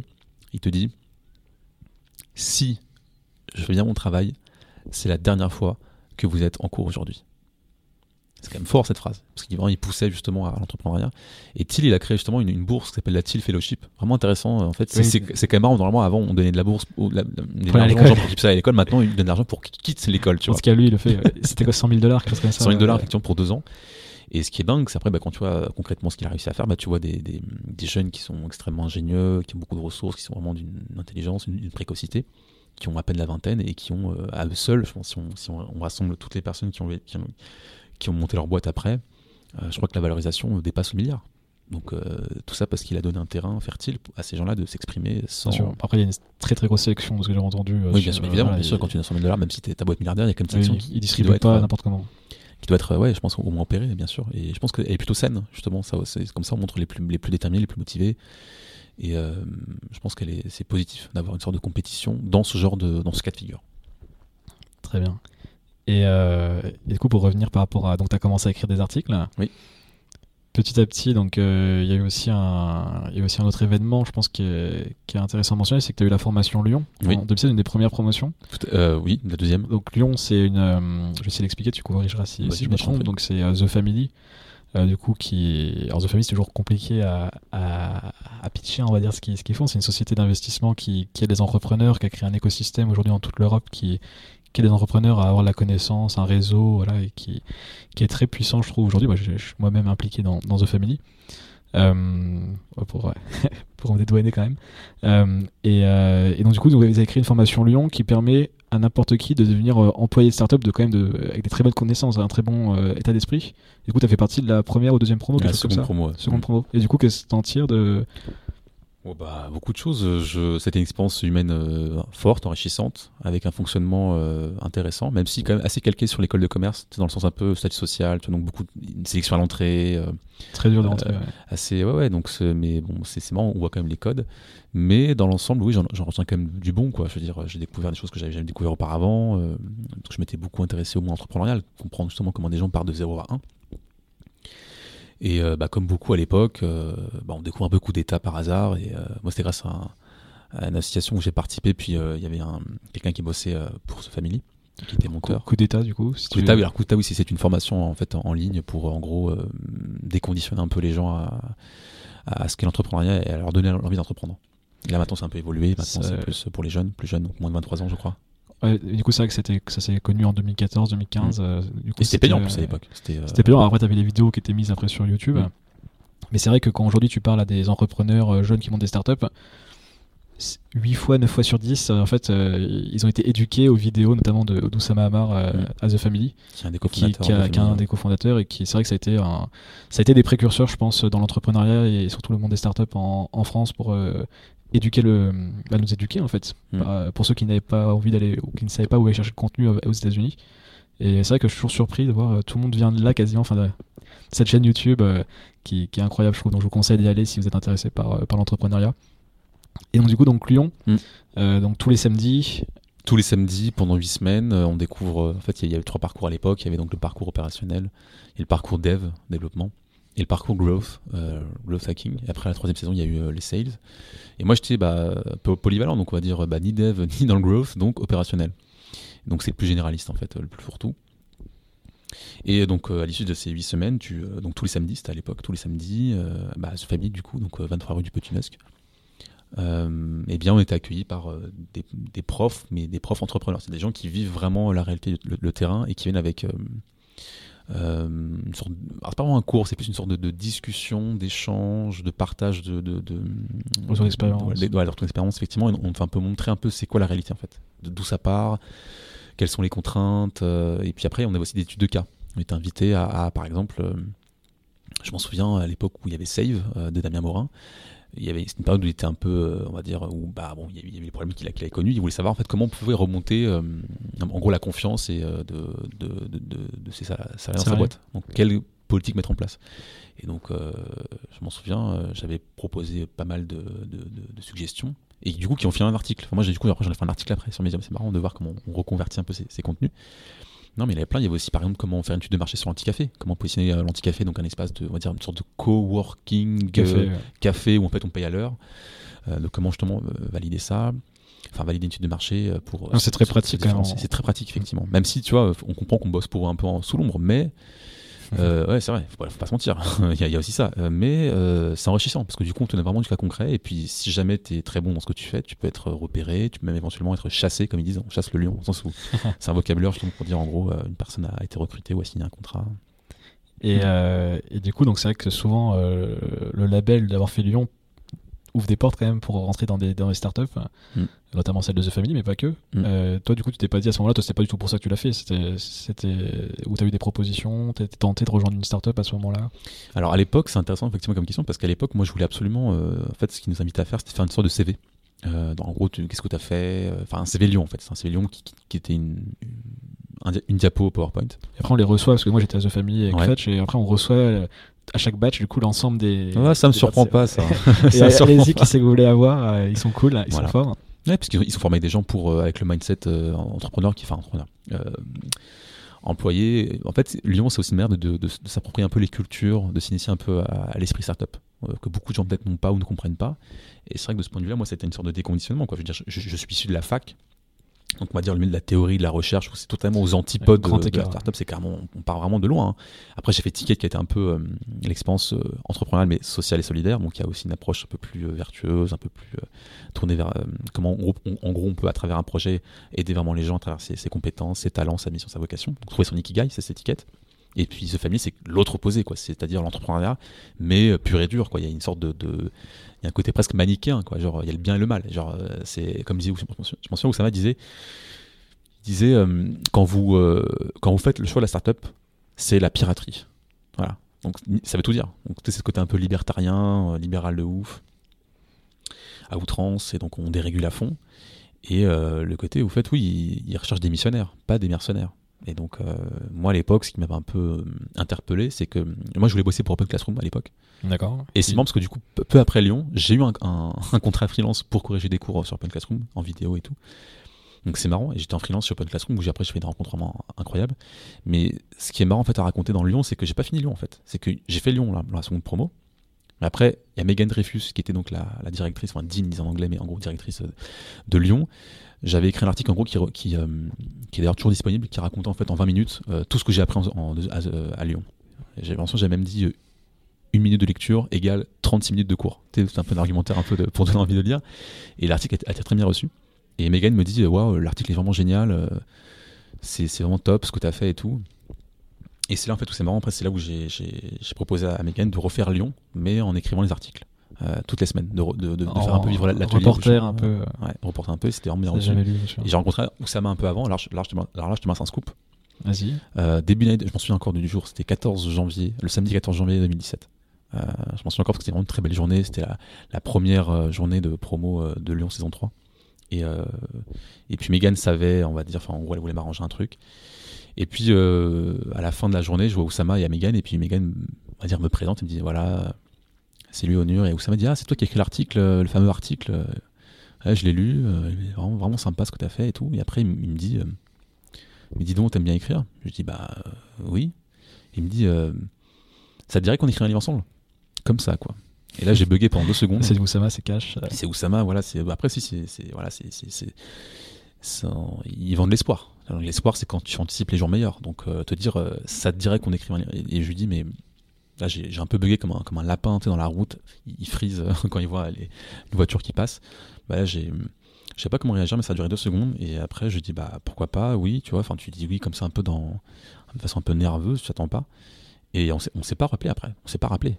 Et donc c'est marrant parce que du coup le livre qu'il voulait quoi écrire, bah, c'était devenu le livre de la jungle qui est sorti, euh, en début récemment, début d'année. Donc euh, Younes Rarbaoui, qui d'ailleurs était un des, euh, qui a de l'un, je m'en souviens d'un pitch à, l'époque sur les l'écosystème anglais, français et allemand, vraiment intéressant. Et Annelle Bignon, je ne sais pas qui ce qu'elle fait, mais je crois qu'elle est directrice de Lyon Exécutive. Et c'est de voir gère Lyon. Euh, voilà. Ah, ok, gère Lyon. C'est pas, pas Younes Ok, bon, je crois que c'était Younes. Parce que Younes, il se dit, euh, il, se, prend comme Dean, donc directeur du coup, comme Megan à l'époque. Ah, bah, je. Ok. Voilà, c'est une nuance bon, que je maîtrise pas. anecdote. mais c'est marrant de voir, effectivement, ouais, euh, qu'il y, a, il y a deux ans, il y avait moyen. Mais j'ai pas, là, j'ai pas, j'ai pas été assez mordant. C'est marrant pour un lion. Hein. Ah, c'était le moment où il fallait faire le, le dernier, dernier kilomètre, en guillemets, le dernier mot. Ouais. Dernier petit effort et tu aurais peut-être eu bon. Après voilà. Mais heureusement que je l'ai pas fait. En loupant des opportunités, des fois on, en crée d'autres et c'est pas. Exactement, c'est ça. C'est pas très grave au final. Parce qu'en fait, quand, quand j'ai fait Lyon une seconde fois, ça c'est comme une particularité, c'est que j'ai fait en tant qu'étudiant puis après en tant qu'écrivain. Bah là, euh, c'est ça n'a rien à voir. Là, du coup, du coup tu vois euh, les choses totalement différemment. T'es repassé par les cours, tu vois un peu les gens comment ils réagissent. Et c'est là où je me suis dit, euh, même en start-up, je ne voudrais pas être salarié.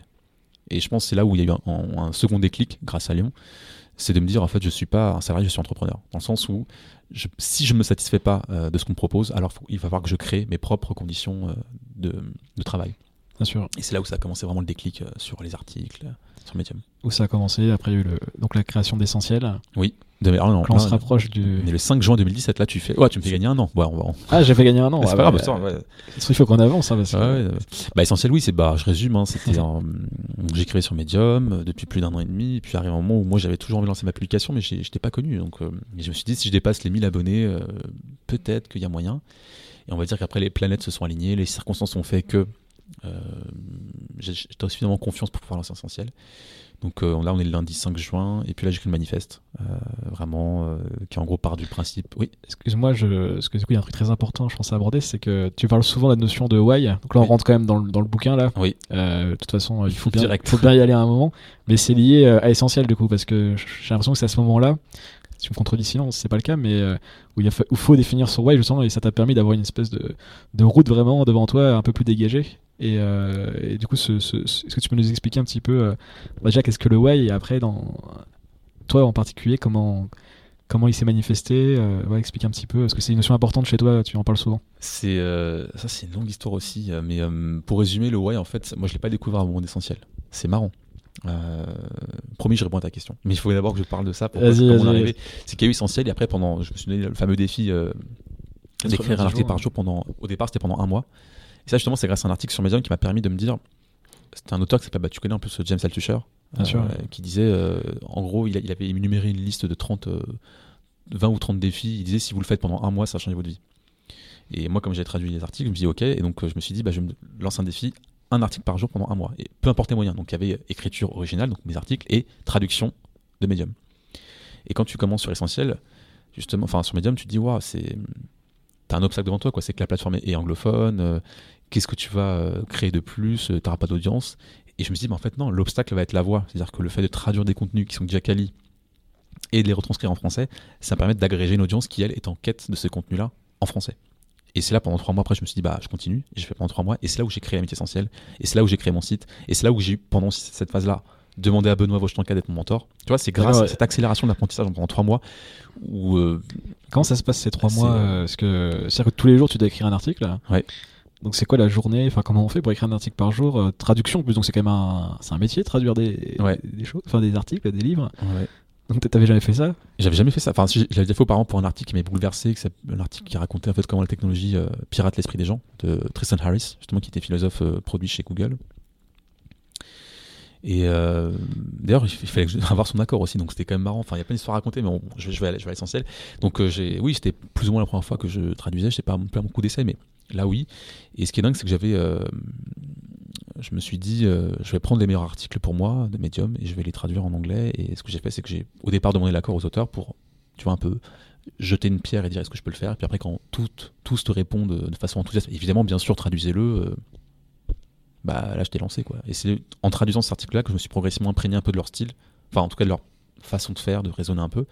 Mais ce que j'ai compris principalement, c'est que ça repose sur euh, une lettre, euh, enfin une lettre, un mot euh, qui, est, qui est le plus évident, mais qui du bon sens, c'est l'organisation. Si t'es pas organisé, tu. Pour être capable d'écrire un article par jour. Ah ouais, bah bien sûr. Quand tu lances un, tel défi ambitieux, c'est si t'es pas organisé, si t'es pas focus sur un, sur, sur un sommet, sur une montagne, tu veux pas. C'était quoi euh, Du coup, là, on est complètement dans les, les, début des habitudes déjà. Ouais, tout à fait. Ouais. L'organisation, c'était, ça ressemblait à quoi? Bah, je sortais pas.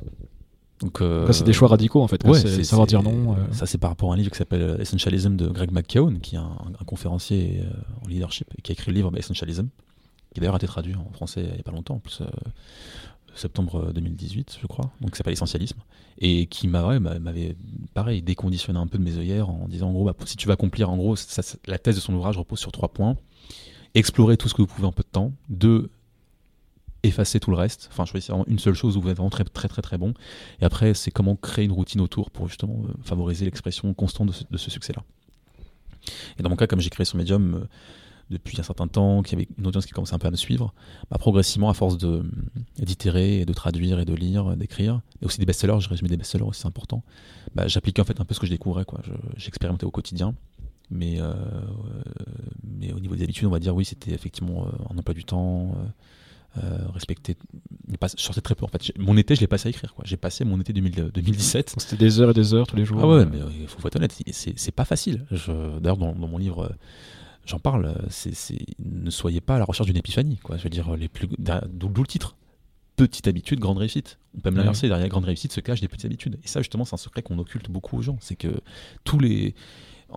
À travers cette question, justement, euh, qui m'a animé, donc quels sont les ingrédients qui font euh, la réussite personnelle et professionnelle, il y avait.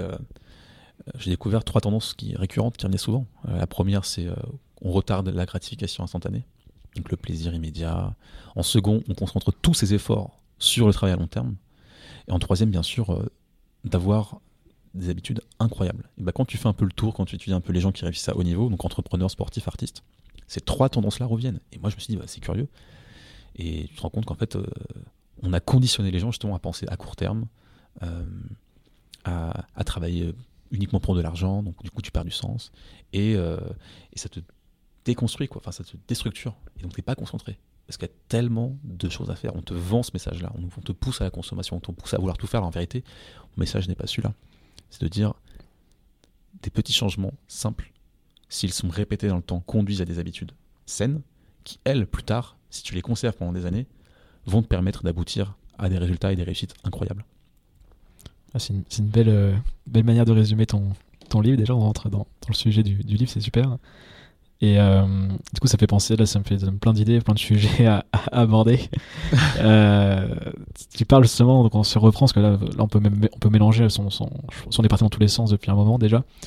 Euh, donc, de euh, façon, pour moi, ce que tu as fait sur Essentiel, de toute façon, c'est le prologue de, de, ton livre, on peut dire. Carrément. oui. Hmm. le, terrain d'expérimentation, tu as pu faire des essais, des erreurs, j'imagine, et, apprendre de, tout ça, et construire ton audience. Hmm ce qui, ce qui, t'aide, qui va t'aider, euh, je, suppose, à, distribuer ton livre, on en parlera aussi. Mm.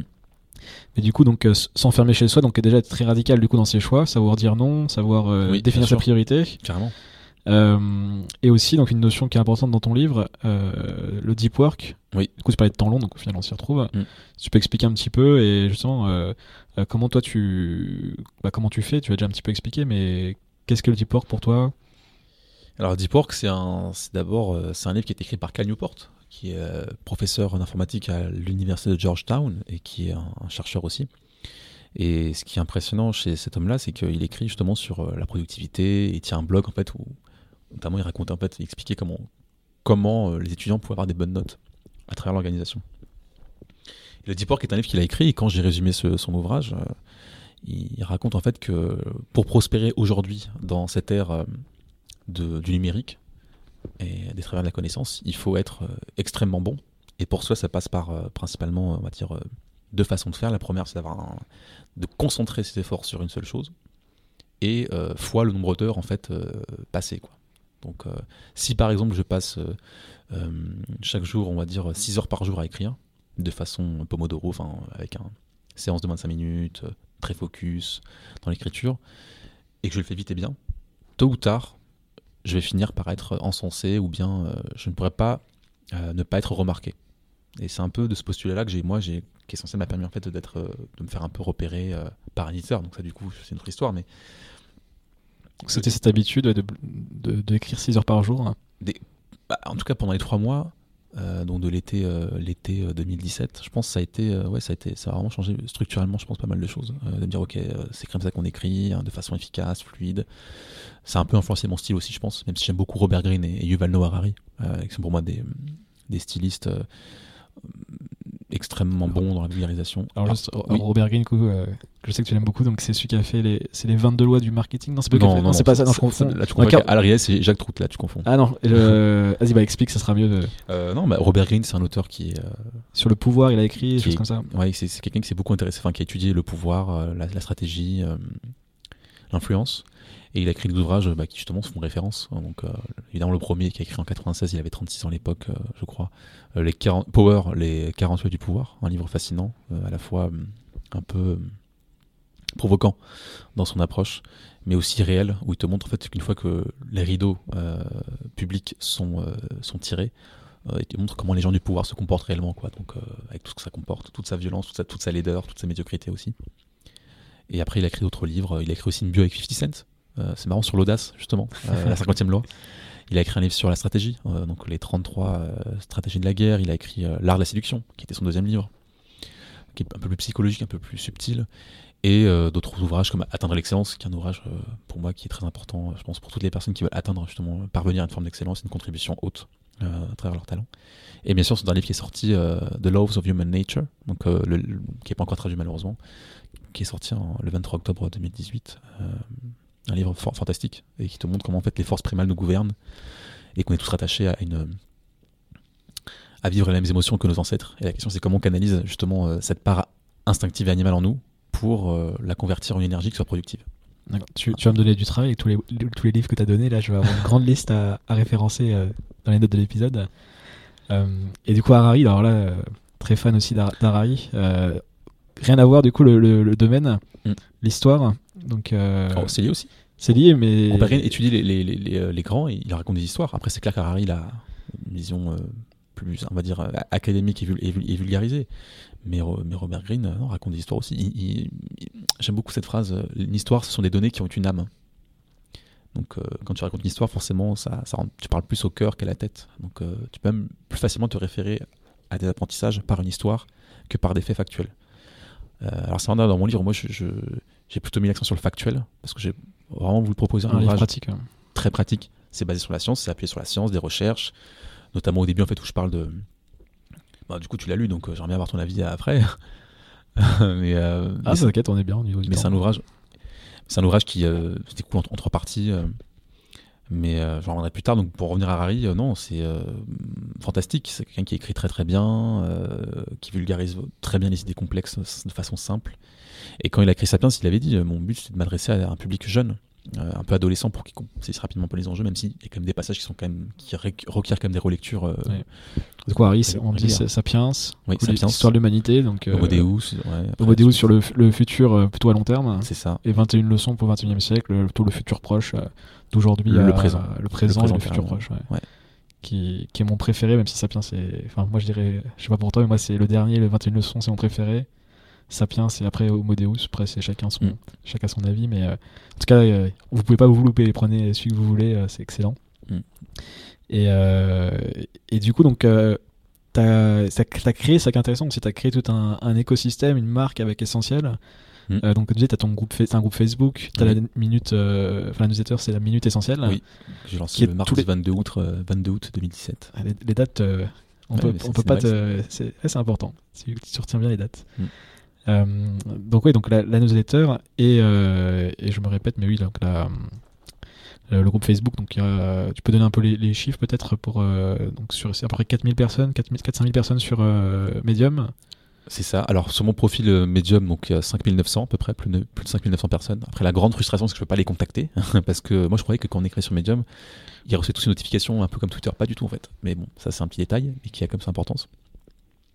Donc 5900 sur mon profil Medium, après sur Essentiel il y a plus de 4000 abonnés. Euh, et après il y a la, ma newsletter, donc euh, la Mété Essentielle, plus de 1800 abonnés. Sachant que si, si je prends vraiment euh, ceux qui sont inscrits mais que j'ai supprimés, ça c'est une question stratégique, je pourrais en parler pourquoi, il, devait normalement avoir plus de 4000. Bah, explique-nous du coup, c'est par rapport à l'active, j'imagine enfin, Ah oui, tout à fait. C'est-à-dire que dans ma newsletter, je, je suis parti d'une stratégie qui est je veux vraiment rassembler des gens qui aiment ce que je fais, qui, sont, qui ont vraiment la volonté de vouloir se développer, de s'améliorer et de changer euh, à, long terme. Donc, euh, et donc toute personne qui, par exemple, ne lit pas, on va dire, est inactive au bout de deux mois, euh, fait l'objet d'une suppression, sans sommation. et pour moi, c'est une manière justement de cultiver une liste de, qualité active et qui après me permet moi de, de, les aider du mieux que je peux à travers la communauté Facebook, le groupe essentiel, où là c'est un groupe qui est uniquement réservé à mes abonnés et qui est un groupe d'apprentissage social où justement je partage des modules. Donc il y, a des mini-cours sur euh, euh, la productivité, 7 euh, jours pour surmonter la procrastination, 5 jours pour s'organiser, il y a des modules sur psychologie, puis après plus tard il y aura aussi des modules sur la, liberté financière, le marketing, l'entrepreneuriat, la santé. Hmm. Et tu parles aussi, je crois que tu en parles dans le livre, d'Emile Fan, donc Kevin Kelly est l'auteur d'un article que je trouve incroyable, qui a été réédité d'ailleurs dans, dans, un livre de Tim Ferriss, si je dis pas de bêtises. on a, t'es en plein là-dedans là de cette constitution de cette communauté des hardcore fans, des gens qui te, qui te suivent et qui te feront vivre dans tous les cas euh, de ta passion du coup dans les, dans les prochaines années. C'est c'est comme ça que tu vois ta stratégie aujourd'hui du coup euh bah, En tout cas, euh, je pense dans le cadre d'un dans ce qu'est un, infopreneur, c'est-à-dire un entrepreneur qui, on va dire, entreprend plus sur le savoir et des, besoins de niche très précis, notamment liés à l'éducation, la formation, bah, effectivement, oui, je pense que c'est un avenir qui est là, c'est-à-dire que je, d'avoir ces 1000 personnes là qui euh, te soutiennent. Enfin si il disait en fait si tu as 1000 personnes effectivement qui sont prêts à qui sont des apprenants interactifs c'est-à-dire qui te lisent qui te suivent qui te partagent qui sont prêts à faire des kilomètres pour, pour avoir une dédicace qui vont se déplacer pour toi qui vont partager ton contenu qui vont te, recommander à leurs proches qui vont euh, vraiment euh, qui aiment ce que tu fais eh bien tu as tu reposes sur effectivement ta liberté financière dans le sens où si admettons parmi ces 1000 personnes il y en a bah, tous les tu leur, tu, tu leur promets, tu leur proposes des services qui coûtent en tout, qui coûtent, on va dire, 100 euros grand maximum en tout sur l'année. Ça fait à peu près 7-8 euros par mois, 9 euros. tu reposes sur 100 000 euros. Donc, mais moi, je pense pas vraiment à l'argent. Moi, je pense vraiment juste à d'abord aider les gens. D'ailleurs, c'est pour ça que j'aime beaucoup avant de, recevoir. Ça, c'est d'ailleurs une leçon de, mon mentor, Benoît, qui me disait il faut toujours donner avant de recevoir. Parce qu'il y a un karma.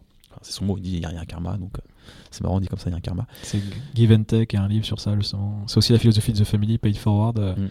Toujours donner, et après, on, comme tu dis, il y a le karma qui, mm. qui, qui, qui, jouera de lui-même et qui te rendra euh, ce que tu as donné. Mm. et du coup, donc c'est ça qui est intéressant. Donc on en vient au livre, oui. le, gros sujet c'est c'est vraiment ce qui est intéressant, c'est que tu l'as construit euh, déjà bah, avec ce que tu as fait sur Medium. Et j'aimerais que tu expliques un peu voilà, tout le processus, euh, euh, l'écriture. Alors, dans les, on, va, on va voir, on va essayer de moduler un peu les, détails, mais, mm. mais voilà, explique-nous quand même comment ça s'est passé au niveau le processus d'écriture.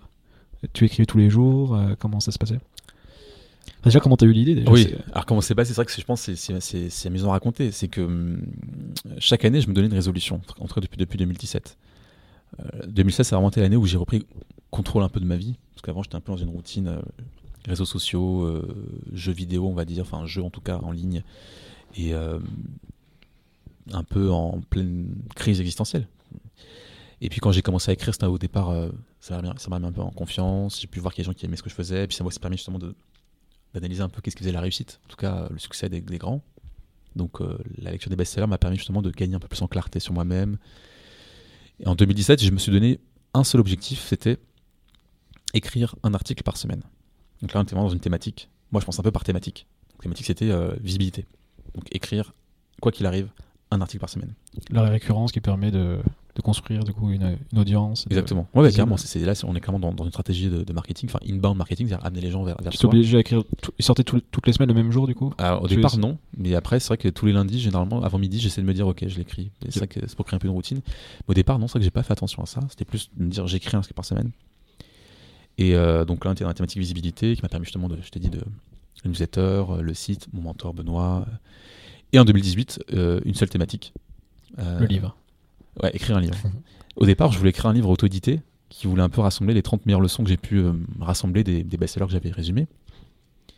Et puis, euh, deux semaines après, je crois qu'on était le mardi ou le mercredi 14 janvier 2018, je reçois un message à 9h54 euh, de Florent Miguerou, qui est donc qui, se trouve être le responsable éditorial chez Édition Erol dans la section business, entreprise, efficacité pro-perso qui me contacte et qui me dit bonjour, je suis tombé sur votre résumé du livre Hooked de Nerial, un livre vraiment intéressant sur les habitudes, qui raconte comment en fait on, à travers des mécanismes euh, psychologique, on peut exploiter, euh, euh, comment on peut appliquer ça sur une application pour pouvoir exploiter délibérément l'esprit des gens afin qu'ils puissent rester accro à un produit. Enfin, c'est hallucinant comme, livre.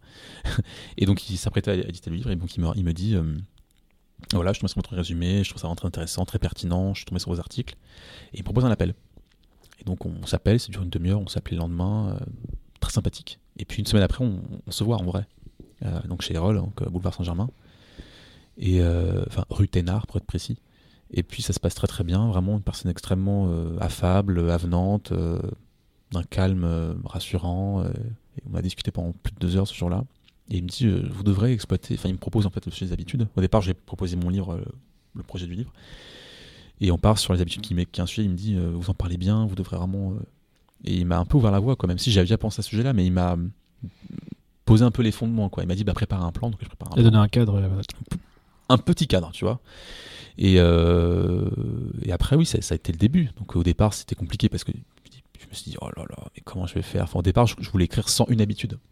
Là, il y en a 51. Donc euh, après, je, progressivement, pareil, dans, dans, dans, la vision d'aller à l'essentiel, de revenir en fait à son essence, ce qui est le plus important, j'ai rassemblé en fait, pour moi les meilleures habitudes. Parce que dans le livre, il y a quatre thématiques euh, dans les habitudes. Il y a les habitudes productives, les habitudes de santé, les habitudes de développement personnel et les habitudes sociales. Au départ, il y avait aussi euh, bien-être et créativité, mais je les ai enlevés. Euh, parce que c'est un peu abstrait, il n'y a pas vraiment de, résultats concrets. Comme, tu vois, on peut savoir si quelqu'un est productif chaque jour, s'il applique un, conseil. On peut savoir si quelqu'un est en meilleure santé, s'il y a des bonnes habitudes. Alors ça, c'est la deuxième partie de ton livre, parce que tu as la première aussi. Il y, a, trois, il y a trois parties. Trois parties, pardon. D'ailleurs, je serais curieux de savoir Qu'est-ce que tu en as pensé euh, Honnêtement, en toute franchise, mais je sais pas, je peux encore répondre à ta question. Je sais c'est les procédés d'écriture, mais je te réponds très vite dans ce cas parce que j'ai hâte d'avoir ta réponse. Vas-y, vas-y. Alors l'écriture, donc il y a eu le plan avec, Florian qui, devait, avec mon éditeur qui devait être fait. Ensuite, bon, il y a eu la signature de contrat d'édition qui m'engageait justement à finir le livre avant septembre. Mais heureusement, j'ai, on a pu, j'ai pu avoir un, peu plus de délai pour, pour le terminer parce que sinon, à l'heure actuelle, il n'était pas fini. Et puis, bah, le processus d'écriture, bah, c'est que, j'en reviens encore une fois à ce que j'ai l'organisation. Enfin, il n'y a pas de secret. Je suis pas sorti non plus. Ouais, donc, euh, Radical, hein. Ah non, vraiment, je sortais pas. Euh, des grosses plages horaires euh, dédiées à l'écriture Alors, pas forcément des grosses plages horaires, mais en tout cas, beaucoup de recherches d'abord. Parce qu'en France, le sujet est très peu exploité, voire pas du tout. D'ailleurs, ce que m'a dit Florian, il m'a dit, c'est marrant, dans mon anglophone, les références sont là, il y a même des cours là-dessus, sur, je sais pas, la science de la volonté, par exemple, willpower science, la science des habitudes aussi. et c'est marrant, c'est pas exploité du tout. Quoi. Il y a eu quelques livres en France qui sont un peu qui se sont un peu qui ont été traduits. Donc, je pense notamment euh, Le pouvoir euh, des habitudes de Charles Duhigg. Mais c'est un livre qui, qui est très intéressant, mais qui, mais qui a plus une vision journalistique, qui te raconte en gros trois, trois, grilles trois prismes de lecture, à savoir l'individu, l'organisation et le groupe, comment en fait les habitudes s'insèrent et comment elles influencent notre quotidien. Et ce qui est marrant, c'est que c'est un livre qui s'est fait connaître principalement pour son appendice, uniquement parce qu'il racontait comment on crée une habitude et comment s'en défait. Comment s'en défaire en tout cas, d'après lui. Et donc bah, l'écriture, donc beaucoup de recherches. Donc euh, il y a eu le livre de Charles Duhigg, bien sûr. Il y a eu le livre de James Clear, qui m'inspire beaucoup, qui est un blogueur américain, enfin qui est auteur, entrepreneur, et expert en qui m'inspire beaucoup, beaucoup, beaucoup. James Clear. Qui a écrit un livre l'année dernière. Atomic Habits. Ouais, il a sorti un mardi 16 euh, octobre 2017, 2018. Toujours la date. Ouais, ouais c'est important. C'est pour traverser la mémoire. Et ah, euh, un livre vraiment intéressant, enfin vraiment. alors, il n'y a pas grand chose de nouveau. C'est-à-dire, si, si, si, tu connais ce qu'il fait, c'est pas révolutionnaire. Par contre, ce qui est bien, c'est qu'il a vraiment réussi, il a vraiment réussi à synthétiser vraiment tous les travaux, euh, les derniers travaux du moment euh, en neurosciences, en psychologie, en philosophie, enfin sur les habitudes, en 300 pages. Quoi. Donc c'est un livre qui malheureusement se répète un peu trop souvent. Ça c'est un peu l'écueil d'ailleurs des ouvrages américains, c'est-à-dire euh, c'est C'est horrible. Les bouquins de 250 pages. Bah, mon livre c'est 312 pages. Par contre justement je pense c'est que moi je suis parti justement de cet obstacle de dire ok pourquoi ces auteurs-là racontent autant d'histoires? Moi, je me suis dit, non, je, je vais faire la chose inverse. En plus, je suis français, donc du coup, il y a aussi l'esprit à avoir, c'est bien écrire, synthétiser, etc.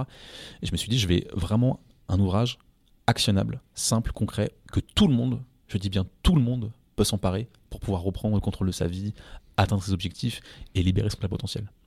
C'est vrai que, bah, sens je peux peut-être enchaîner sur, la, sur mon avis. C'est vrai que ce que tu disais sur les ouvrages américains, c'est hyper frustrant parce que souvent, en fait, tu, tu connais le sujet si tu as vu une, un TED Talk sur la personne ou des choses comme ça. Et, tout de suite, tu, en fait, tu, lis, tu recommences à lire le livre et tu as l'impression de répéter, enfin, il répète la même chose pendant 200 euh, pages. Et du coup, j'ai l'impression que les livres entre 200 et 250 pages américains, il faut faire attention parce que, et par contre, les livres font plus de 300 pages. Souvent, c'est justement, ils sont sortis de cette zone, entre guillemets, euh, euh, où ils se forcent à écrire. Là, c'est vraiment qu'il y, a du contenu peut-être qui est plus pertinent. Et, et, ton livre, du coup, c'est ça que j'ai bien aimé. C'est déjà la première partie, on apprend quand même à comprendre déjà comment qu'est-ce qu'une habitude. Que déjà une, habitude, c'est pas forcément, enfin c'est la même chose pour les bonnes et les mauvaises habitudes. Elles se développent de la même manière et du coup tout le, tout le processus, c'est comment tu arrives à, à, les remplacer, ces mauvaises habitudes, qui est, qui est, compliqué. Euh, L'ancrage, il y, a plein de. Tu expliqueras ça bien mieux que moi. Mm. Euh, c'est un sujet pour en parler pendant des heures aussi. Mais euh, on n'aura pas forcément le temps là de, de, rentrer dans tous les détails. Mais euh, ce que j'ai beaucoup aimé en fait, c'était, euh, je me suis dit quand j'ai lu le bouquin, en fait, j'ai souligné euh, plein de trucs. Et, et, je sais que c'est un livre que je vais revenir dessus. En fait, j'ai l'impression que la plus-value du livre, c'est plus mon utilisation que je vais en avoir au quotidien après qu'un livre comme un, un, roman ou certains livres de non-fiction. Au final, quand on lit une fois, on, met, on prend quelques notes. Euh, quand, en tout cas, moi, je prends tout le temps des notes dans mes, dans mes lectures, mais on n'y revient pas vraiment. Et en fait, la plus-value, elle est pas dans les premières lectures, elle est plutôt dans ok, j'ai des, des révélations, même si bon, moi, c'est un milieu que je, je côtoie aussi, donc je, je connaissais certains concepts, mhm. même s'il y en avait que j'ai appris. Et surtout, je vais revenir dessus. Et là, j'ai déjà commencé, euh, télécharger certaines applications. Euh, donc, c'est vraiment un livre euh, complètement plus un. C'est même plus un. Je sais pas, on appelle ça un livre, mais c'est un guide pratique ou un. Je sais pas comment on pourrait appeler ça. Et c'est ça que j'ai aimé, c'est que je sais que je vais revenir dessus. Donc, mm. moi, c'est un peu mon, mon, analyse de ce que. Et après, ça se disait très bien. Enfin, je l'ai lu dans, dans 4 jours, là, du coup, 4-5 jours. Donc, euh, donc voilà, donc euh, ce qui sort, il sort dans quelques, enfin du coup là on est, on est début février, il sort début. Sur le jeudi 7 mars 2019, si tout se passe bien. Donc ça sera aux alentours là, le, podcast sortira peut-être dans cette période, donc euh, mm, j'espère. Ça coïncidera. Et, et du coup donc ouais, donc t'as parlé du processus. Au niveau du contenu, est-ce que tu as. Enfin, justement, qu'est-ce que tu peux nous dire sur, sur les, les habitudes? Qu'est-ce qu'est-ce qu'une habitude? Comment, enfin, comment on fait pour inculquer des bonnes habitudes au, au quotidien? Ouais, plusieurs questions en une. qu'est-ce qu'une habitude Qu'est-ce qu'une habitude déjà? D'abord, qu'est-ce qu'une habitude? Alors, une habitude, à, son, à sa définition la plus élémentaire, c'est un comportement, une routine qu'on a reproduit tellement de fois que ça en est maintenant devenu automatique. Comme tout ce qu'on fait quasiment. Quelque chose qu'on fait avec plus ou moins de pensée consciente. Et ce qui est intéressant, c'est qu'il y a trois grilles de lecture à, à poser sur la définition d'habitude. C'est que c'est un comportement qui est spécifique, qui se produit selon un contexte donné et qui en est devenu automatique. Et ça qui est fascinant, c'est-à-dire qu'on se rend compte qu'il y a une étude de l'université de Duke euh, qui a dit, enfin qui a estimé que plus de 45%, donc entre 40 et 50% de nos actions quotidiennes ne relèvent pas notre pensée consciente, mais dépendent de nos routines. Et ça c'est fascinant parce que c'est euh, c'est que le cerveau a évolué justement toutes les habitudes. C'est que l'énergie, c'est une ressource qui est rare. Et notre cerveau, justement, a grandi face à cette pénurie-là. Et notre cerveau pense constamment à trouver des solutions pour pouvoir économiser du temps. Et ce qui se passe, c'est que dans les habitudes, ce qui est extrêmement intéressant, c'est que la façon dont notre cerveau a trouvé la solution, c'est de convertir des actions récurrentes que l'on fait en habitudes. Et donc, quand on se dit que pratiquement une action sur deux ne relève plus de nous parce qu'elle a été automatisée afin que le cerveau ne puisse plus passer par un processus d'essai et d'erreur qui au départ est extrêmement lourd, fastidieux. Enfin, c'est comme si quand tu débarques dans une nouvelle ville, t'es pas à l'aise comme un poisson dans l'eau. Tu découvres un peu les habitants, le langage. Oui, les gens qui apprennent à conduire, après ils sont plus à l'aise. Exactement, c'est une bonne métaphore effectivement euh, la conduite. Et euh, donc il y a de la friction au départ. Et c'est progressivement, ton cerveau se dit tiens donc ça revient souvent, ça, euh, essaie de faire ça. Et quand tu tombes sur une solution et que tu t'en satisfais, ton cerveau la maintient. Et ce qui se passe, c'est que tout on apprend tous par essai-erreur. Et donc, pour pouvoir apprendre, on, passe d'abord par les, par les, on essaye, on fait des erreurs. Là, là c'est mon premier podcast. Il y a forcément des choses qui, vont te plaire, d'autres qui vont pas te plaire, de ce que tu vas. Et plus tard, après l'émission numéro 20, 30, 40, 50, c'est très bien que tu auras une, meilleure aisance, tu auras des meilleures questions, tu auras, une, tu auras un jingle, enfin je sais pas, tu, seras bien plus euh, à l'aise. Et une courbe de progression. Bien euh, sûr. Qui là, tu ne peux que tendre vers l'exponentiel. C'est ça qui est fascinant. Donc une habitude, c'est, je répète, c'est un comportement de routine qu'on a reproduit tellement de fois que ça en est maintenant devenu automatique. Et t'en parlais du coup qu'on avait une réserve de, volonté, une réserve d'énergie. Mm.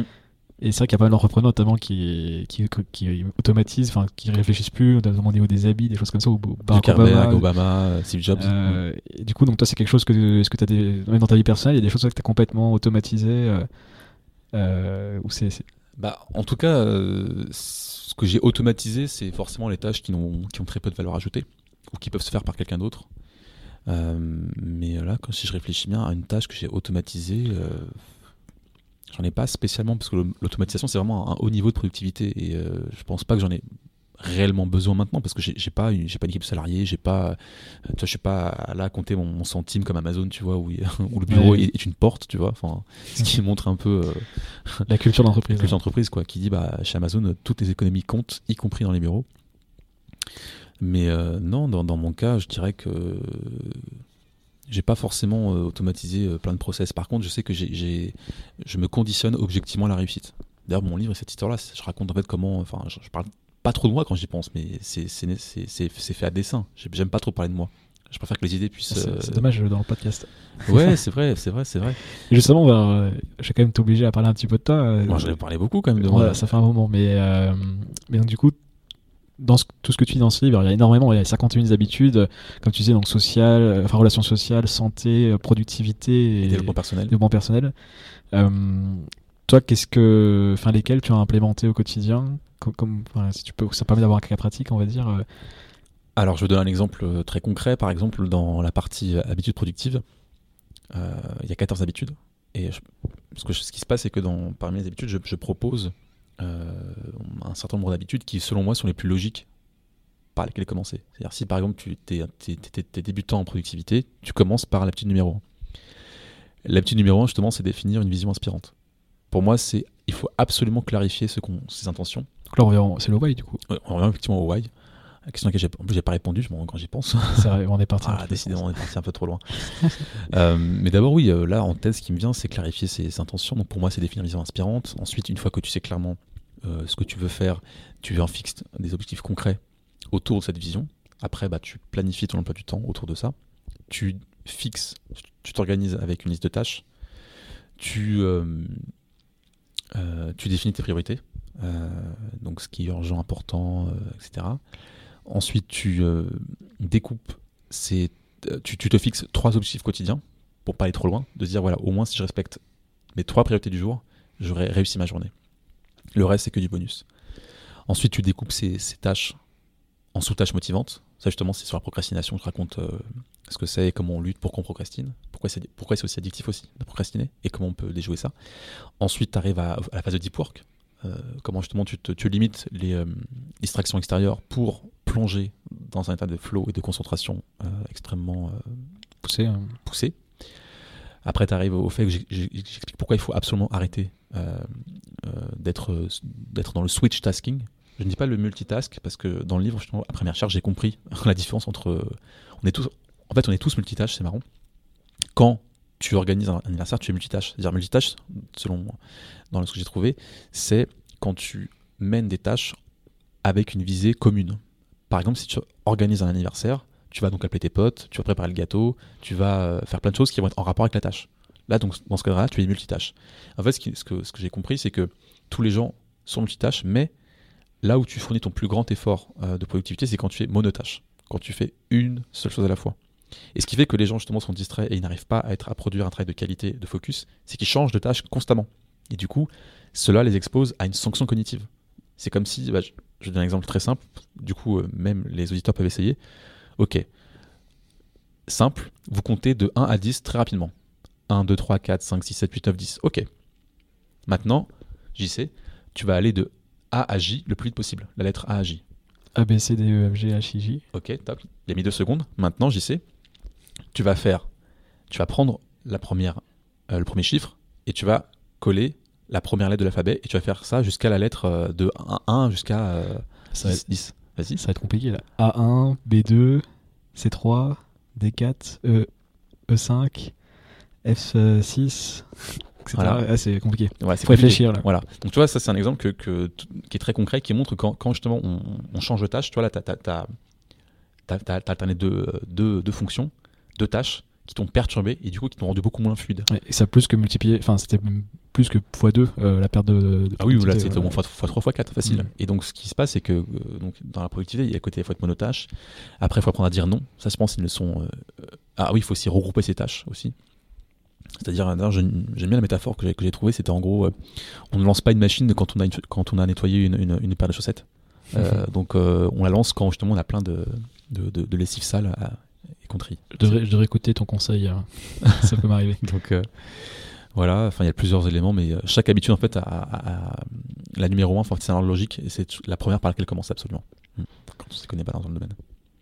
Et là tu parles des bonnes habitudes. Oui. Si on parle des, mauvaises, comme tu disais, vu que si, 50% de nos actions sont automatiques et sont des habitudes, euh, est-ce que toi, comment tu as travaillé sur toi-même ou est-ce que tu as pu conseiller des gens sur des mauvaises habitudes? Quelle est la bonne manière de euh, d'enrayer ce, ce processus euh, dont on se rend même pas compte en fait.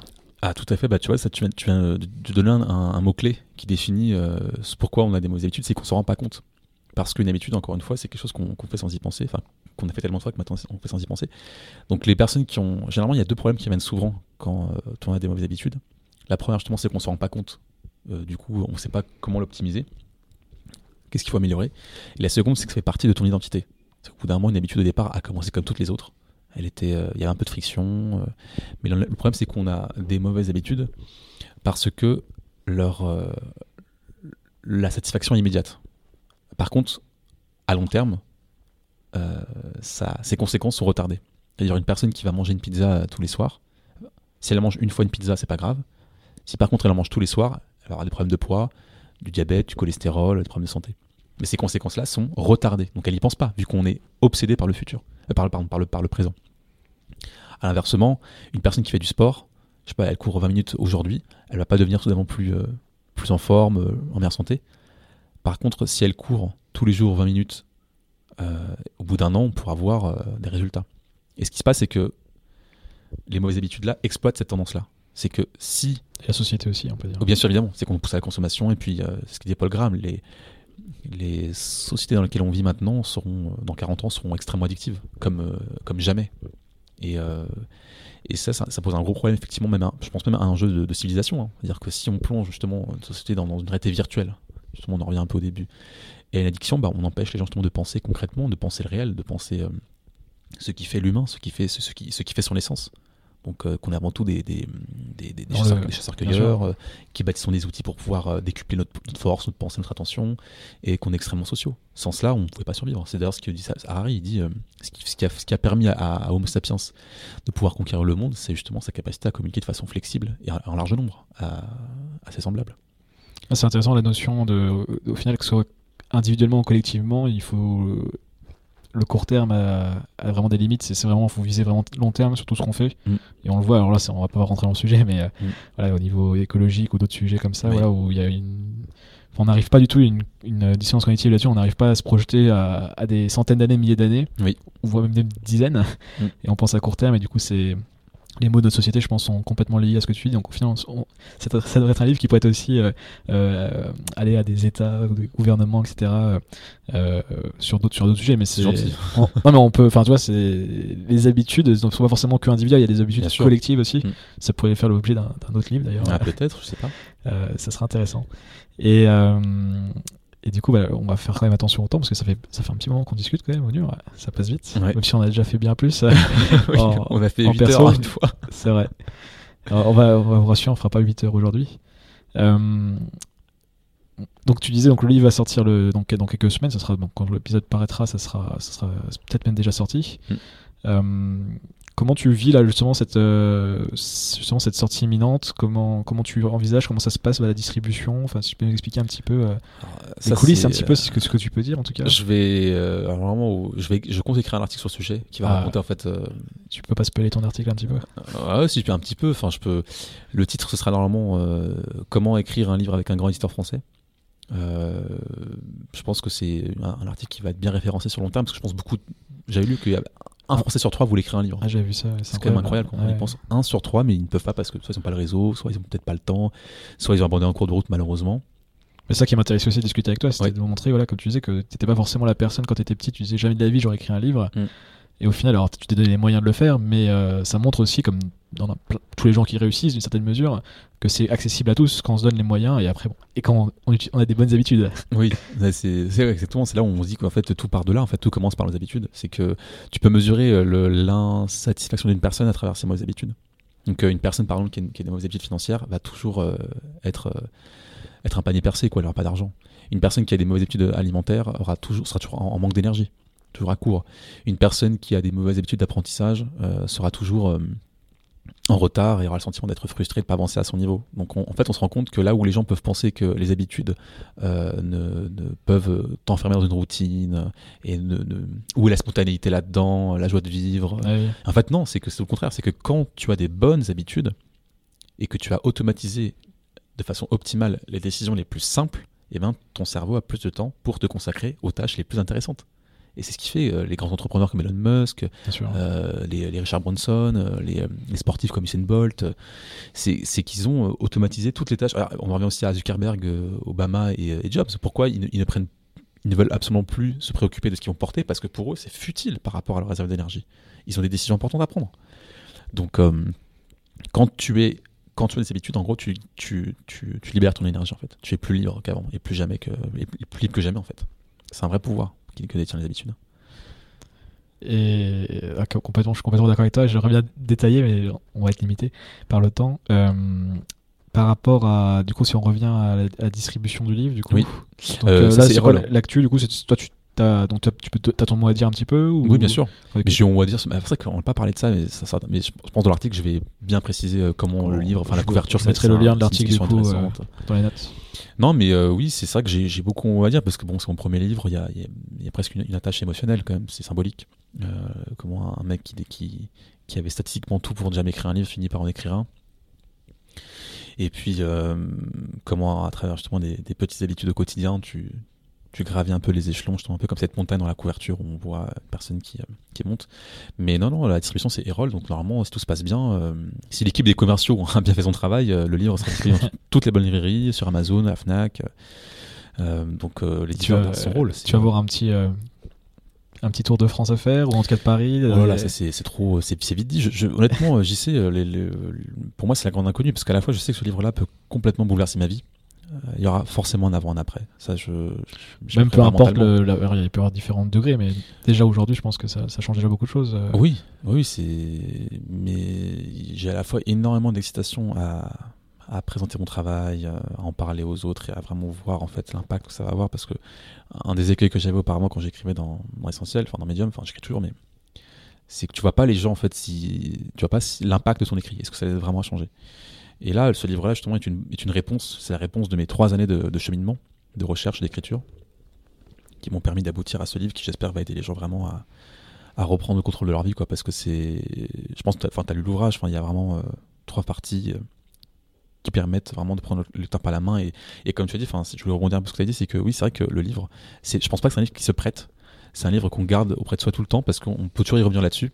Un peu comme un coach, tu vois, et, et, qui, te, et qui peut donner toujours des nouveaux défis à, à faire. Et c'est un livre justement qui t'accompagne à long terme. Et c'est marrant parce que du coup, euh, ta remarque est très intéressante. J'avais pas pensé comme ça, mais c'est un livre en fait, qui crée une habitude de revenir souvent en fait sur ce qu'on a fait. En tout cas, le but, c'est d'engendrer une habitude. Exactement. Euh, Peut-être à toi d'aider les gens aussi à, via ta stratégie aussi ou ta communauté derrière euh, et euh, donc à les faire revenir justement chez à bien utiliser ce livre. Oui. oui pas le prendre seulement comme un, quelque chose de distrayant ou de intellectuellement intéressant, mais de pratique. Mm. Ce que ce qui est dur à faire avec un livre, parce que c'est pas forcément le type de contenu qu'on a l'habitude, on le met après dans sa bibliothèque et, il prend la poussière. Souvent, c'est quand même souvent ça les livres malheureusement. Mm. Donc euh, c'est un, un, autre usage, on va dire, d'un livre. Mm. Écoute, Onur, c'était très intéressant toute cette discussion. Euh, j'ai encore des choses à améliorer quand même pour le podcast, on va dire, parce que on a beaucoup parlé, il y a énormément de sujets que je voulais encore aborder. On est loin d'avoir euh, d'avoir tout dit. Alors oui, ce qu'il faut dire, effectivement, là, je, tiens entre les mains les, les, les, deux, trois feuilles que, que JC avait euh, préparées. Et je pense qu'on en a abordé peut-être un sixième. Donc c'est vous dire à la fois à la fois un peu la, densité et, euh, des propos. On parle beaucoup. On parle beaucoup, Où est-ce qu'on peut te retrouver, Onur, du coup, euh, pour les gens qui, nous écoutent? C'est le plus simple. Alors, le plus simple, c'est sur mon site euh, www.onurcarapinard.com. Bah, c'est mon site qui est l'interface entre mes contenus et puis ceux qui me lisent. Donc, il y aura une nouvelle version bientôt, je pense, un peu plus interactive. proposer aussi mes podcasts audio que je fais au Manal Show. Ça, on n'a pas parlé, mais. C'est vrai, il y a beaucoup de choses, on n'a pas parlé. Ouais, c'est vrai. Ah là là, je me sens un peu frustré d'un côté. J'ai vraiment. Il y aura peut-être une partie 2 euh, mais peut-être, on, ne sait pas. Euh, donc, sur mon site www.onur, euh, donc k r a p i n a rcom euh, vraiment, je pense que c'est le meilleur moyen pour me retrouver pour aussi en, en contact avec moi. Donc, abonnez-vous aussi à ma newsletter, la Minute Essentielle. D'accord, je mettrai tous les liens. Voilà, tous les liens. Puis, bien sûr, Essentiel, c'est la plateforme que j'ai fondée pour justement permettre à des à, des penseurs, à des leaders en devenir, vraiment de, de, de, créer du contenu, enfin de proposer du contenu utile, inspirant, concret, actionnable, qui s'adresse vraiment à l'intelligence des lecteurs, afin d'aider euh, chacun dans ses défis, que ça peut être devenir un entrepreneur plus efficace, un, meilleur leader, un penseur plus réfléchi, un citoyen plus, plus averti. Et euh, donc il y a mon site essentiel. Quoi d'autre C'est déjà beaucoup, c'est déjà pas mal. Ouais, Et, le, et, acheter le livre du coup Bien sûr, le livre, 19 euh, euros, 312 pages dans toutes les bonnes librairies, Amazon, euh, Fnac. Kindle aussi ou pas? Oui, bien sûr, bien sûr, généralement c'est possible. Et puis après on verra selon le succès. je ne l'ai pas dit aussi, mais il y a aussi la préface d'Olivier Roland. et aussi de, de Benoît Tanquet et de Mathieu Dardaillon, qui sont pour moi des, des personnes symboliquement vraiment, vraiment, vraiment importantes, on va dire. Et euh, je suis vraiment ravi d'avoir pu compter. Il y a aussi Benoît qui a écrit la, préface, enfin, il y a aussi une habitude, mais euh, ça, je laisse le soin aux auditeurs de découvrir ça. Mais j'espère que ça va vraiment les aider. Enfin. Personnellement, moi, j'ai l'intime conviction que ce livre va, va, aider un maximum de personnes. J'ai vraiment mis tout ce que je pouvais, tout mon cœur, toutes mes recherches, toutes mes, toutes mes batailles aussi. J'ai vraiment documenté un peu de savoir comment trouver les meilleures pratiques, un peu comme une sorte de mode d'emploi en fait. Genre une personne qui se dit mais j'ai envie de changer de façon durable, mais qu'est-ce que je fais? Par quoi je commence Et c'est à cette question-là que je me suis attaqué. Et là, je pense vraiment que le livre va de façon très globale, très holistique, répondre point par point et avoir un contenu actionnable. Et puis, euh, c'est pour eux que j'ai écrit cela. Donc, moi, j'ai l'intime conviction que ça peut aider les gens. Par contre, j'en ai pas la certitude. Et ça, ce sera justement à, eux de juger. Très bien. Bah écoute, merci beaucoup, Onur. Merci, JC. Et à très bientôt. À très bientôt. Salut. Merci d'avoir écouté cet épisode jusqu'au bout. Vous pouvez retrouver toutes les notes de l'émission sur le site jccurdali.org. Il y aura les livres mentionnés, les ressources, etc. Donc Kurdali, c'est K-U-R-D-A-L-I. Profitez-en pour vous inscrire pour ne pas louper les prochains épisodes. Et pour m'aider, vous pouvez faire deux choses. Partagez à vos amis euh, l'épisode euh, ou le podcast ou mon site et mettez 5 étoiles sur iTunes. C'est ce qui permet d'avoir le plus de visibilité euh, pour les podcasts. C'est comme ça qu'on gagne en visibilité. Donc c'est important. Je vous dis à lundi prochain pour un nouvel épisode de Conversation avec JCK. Allez, à plus.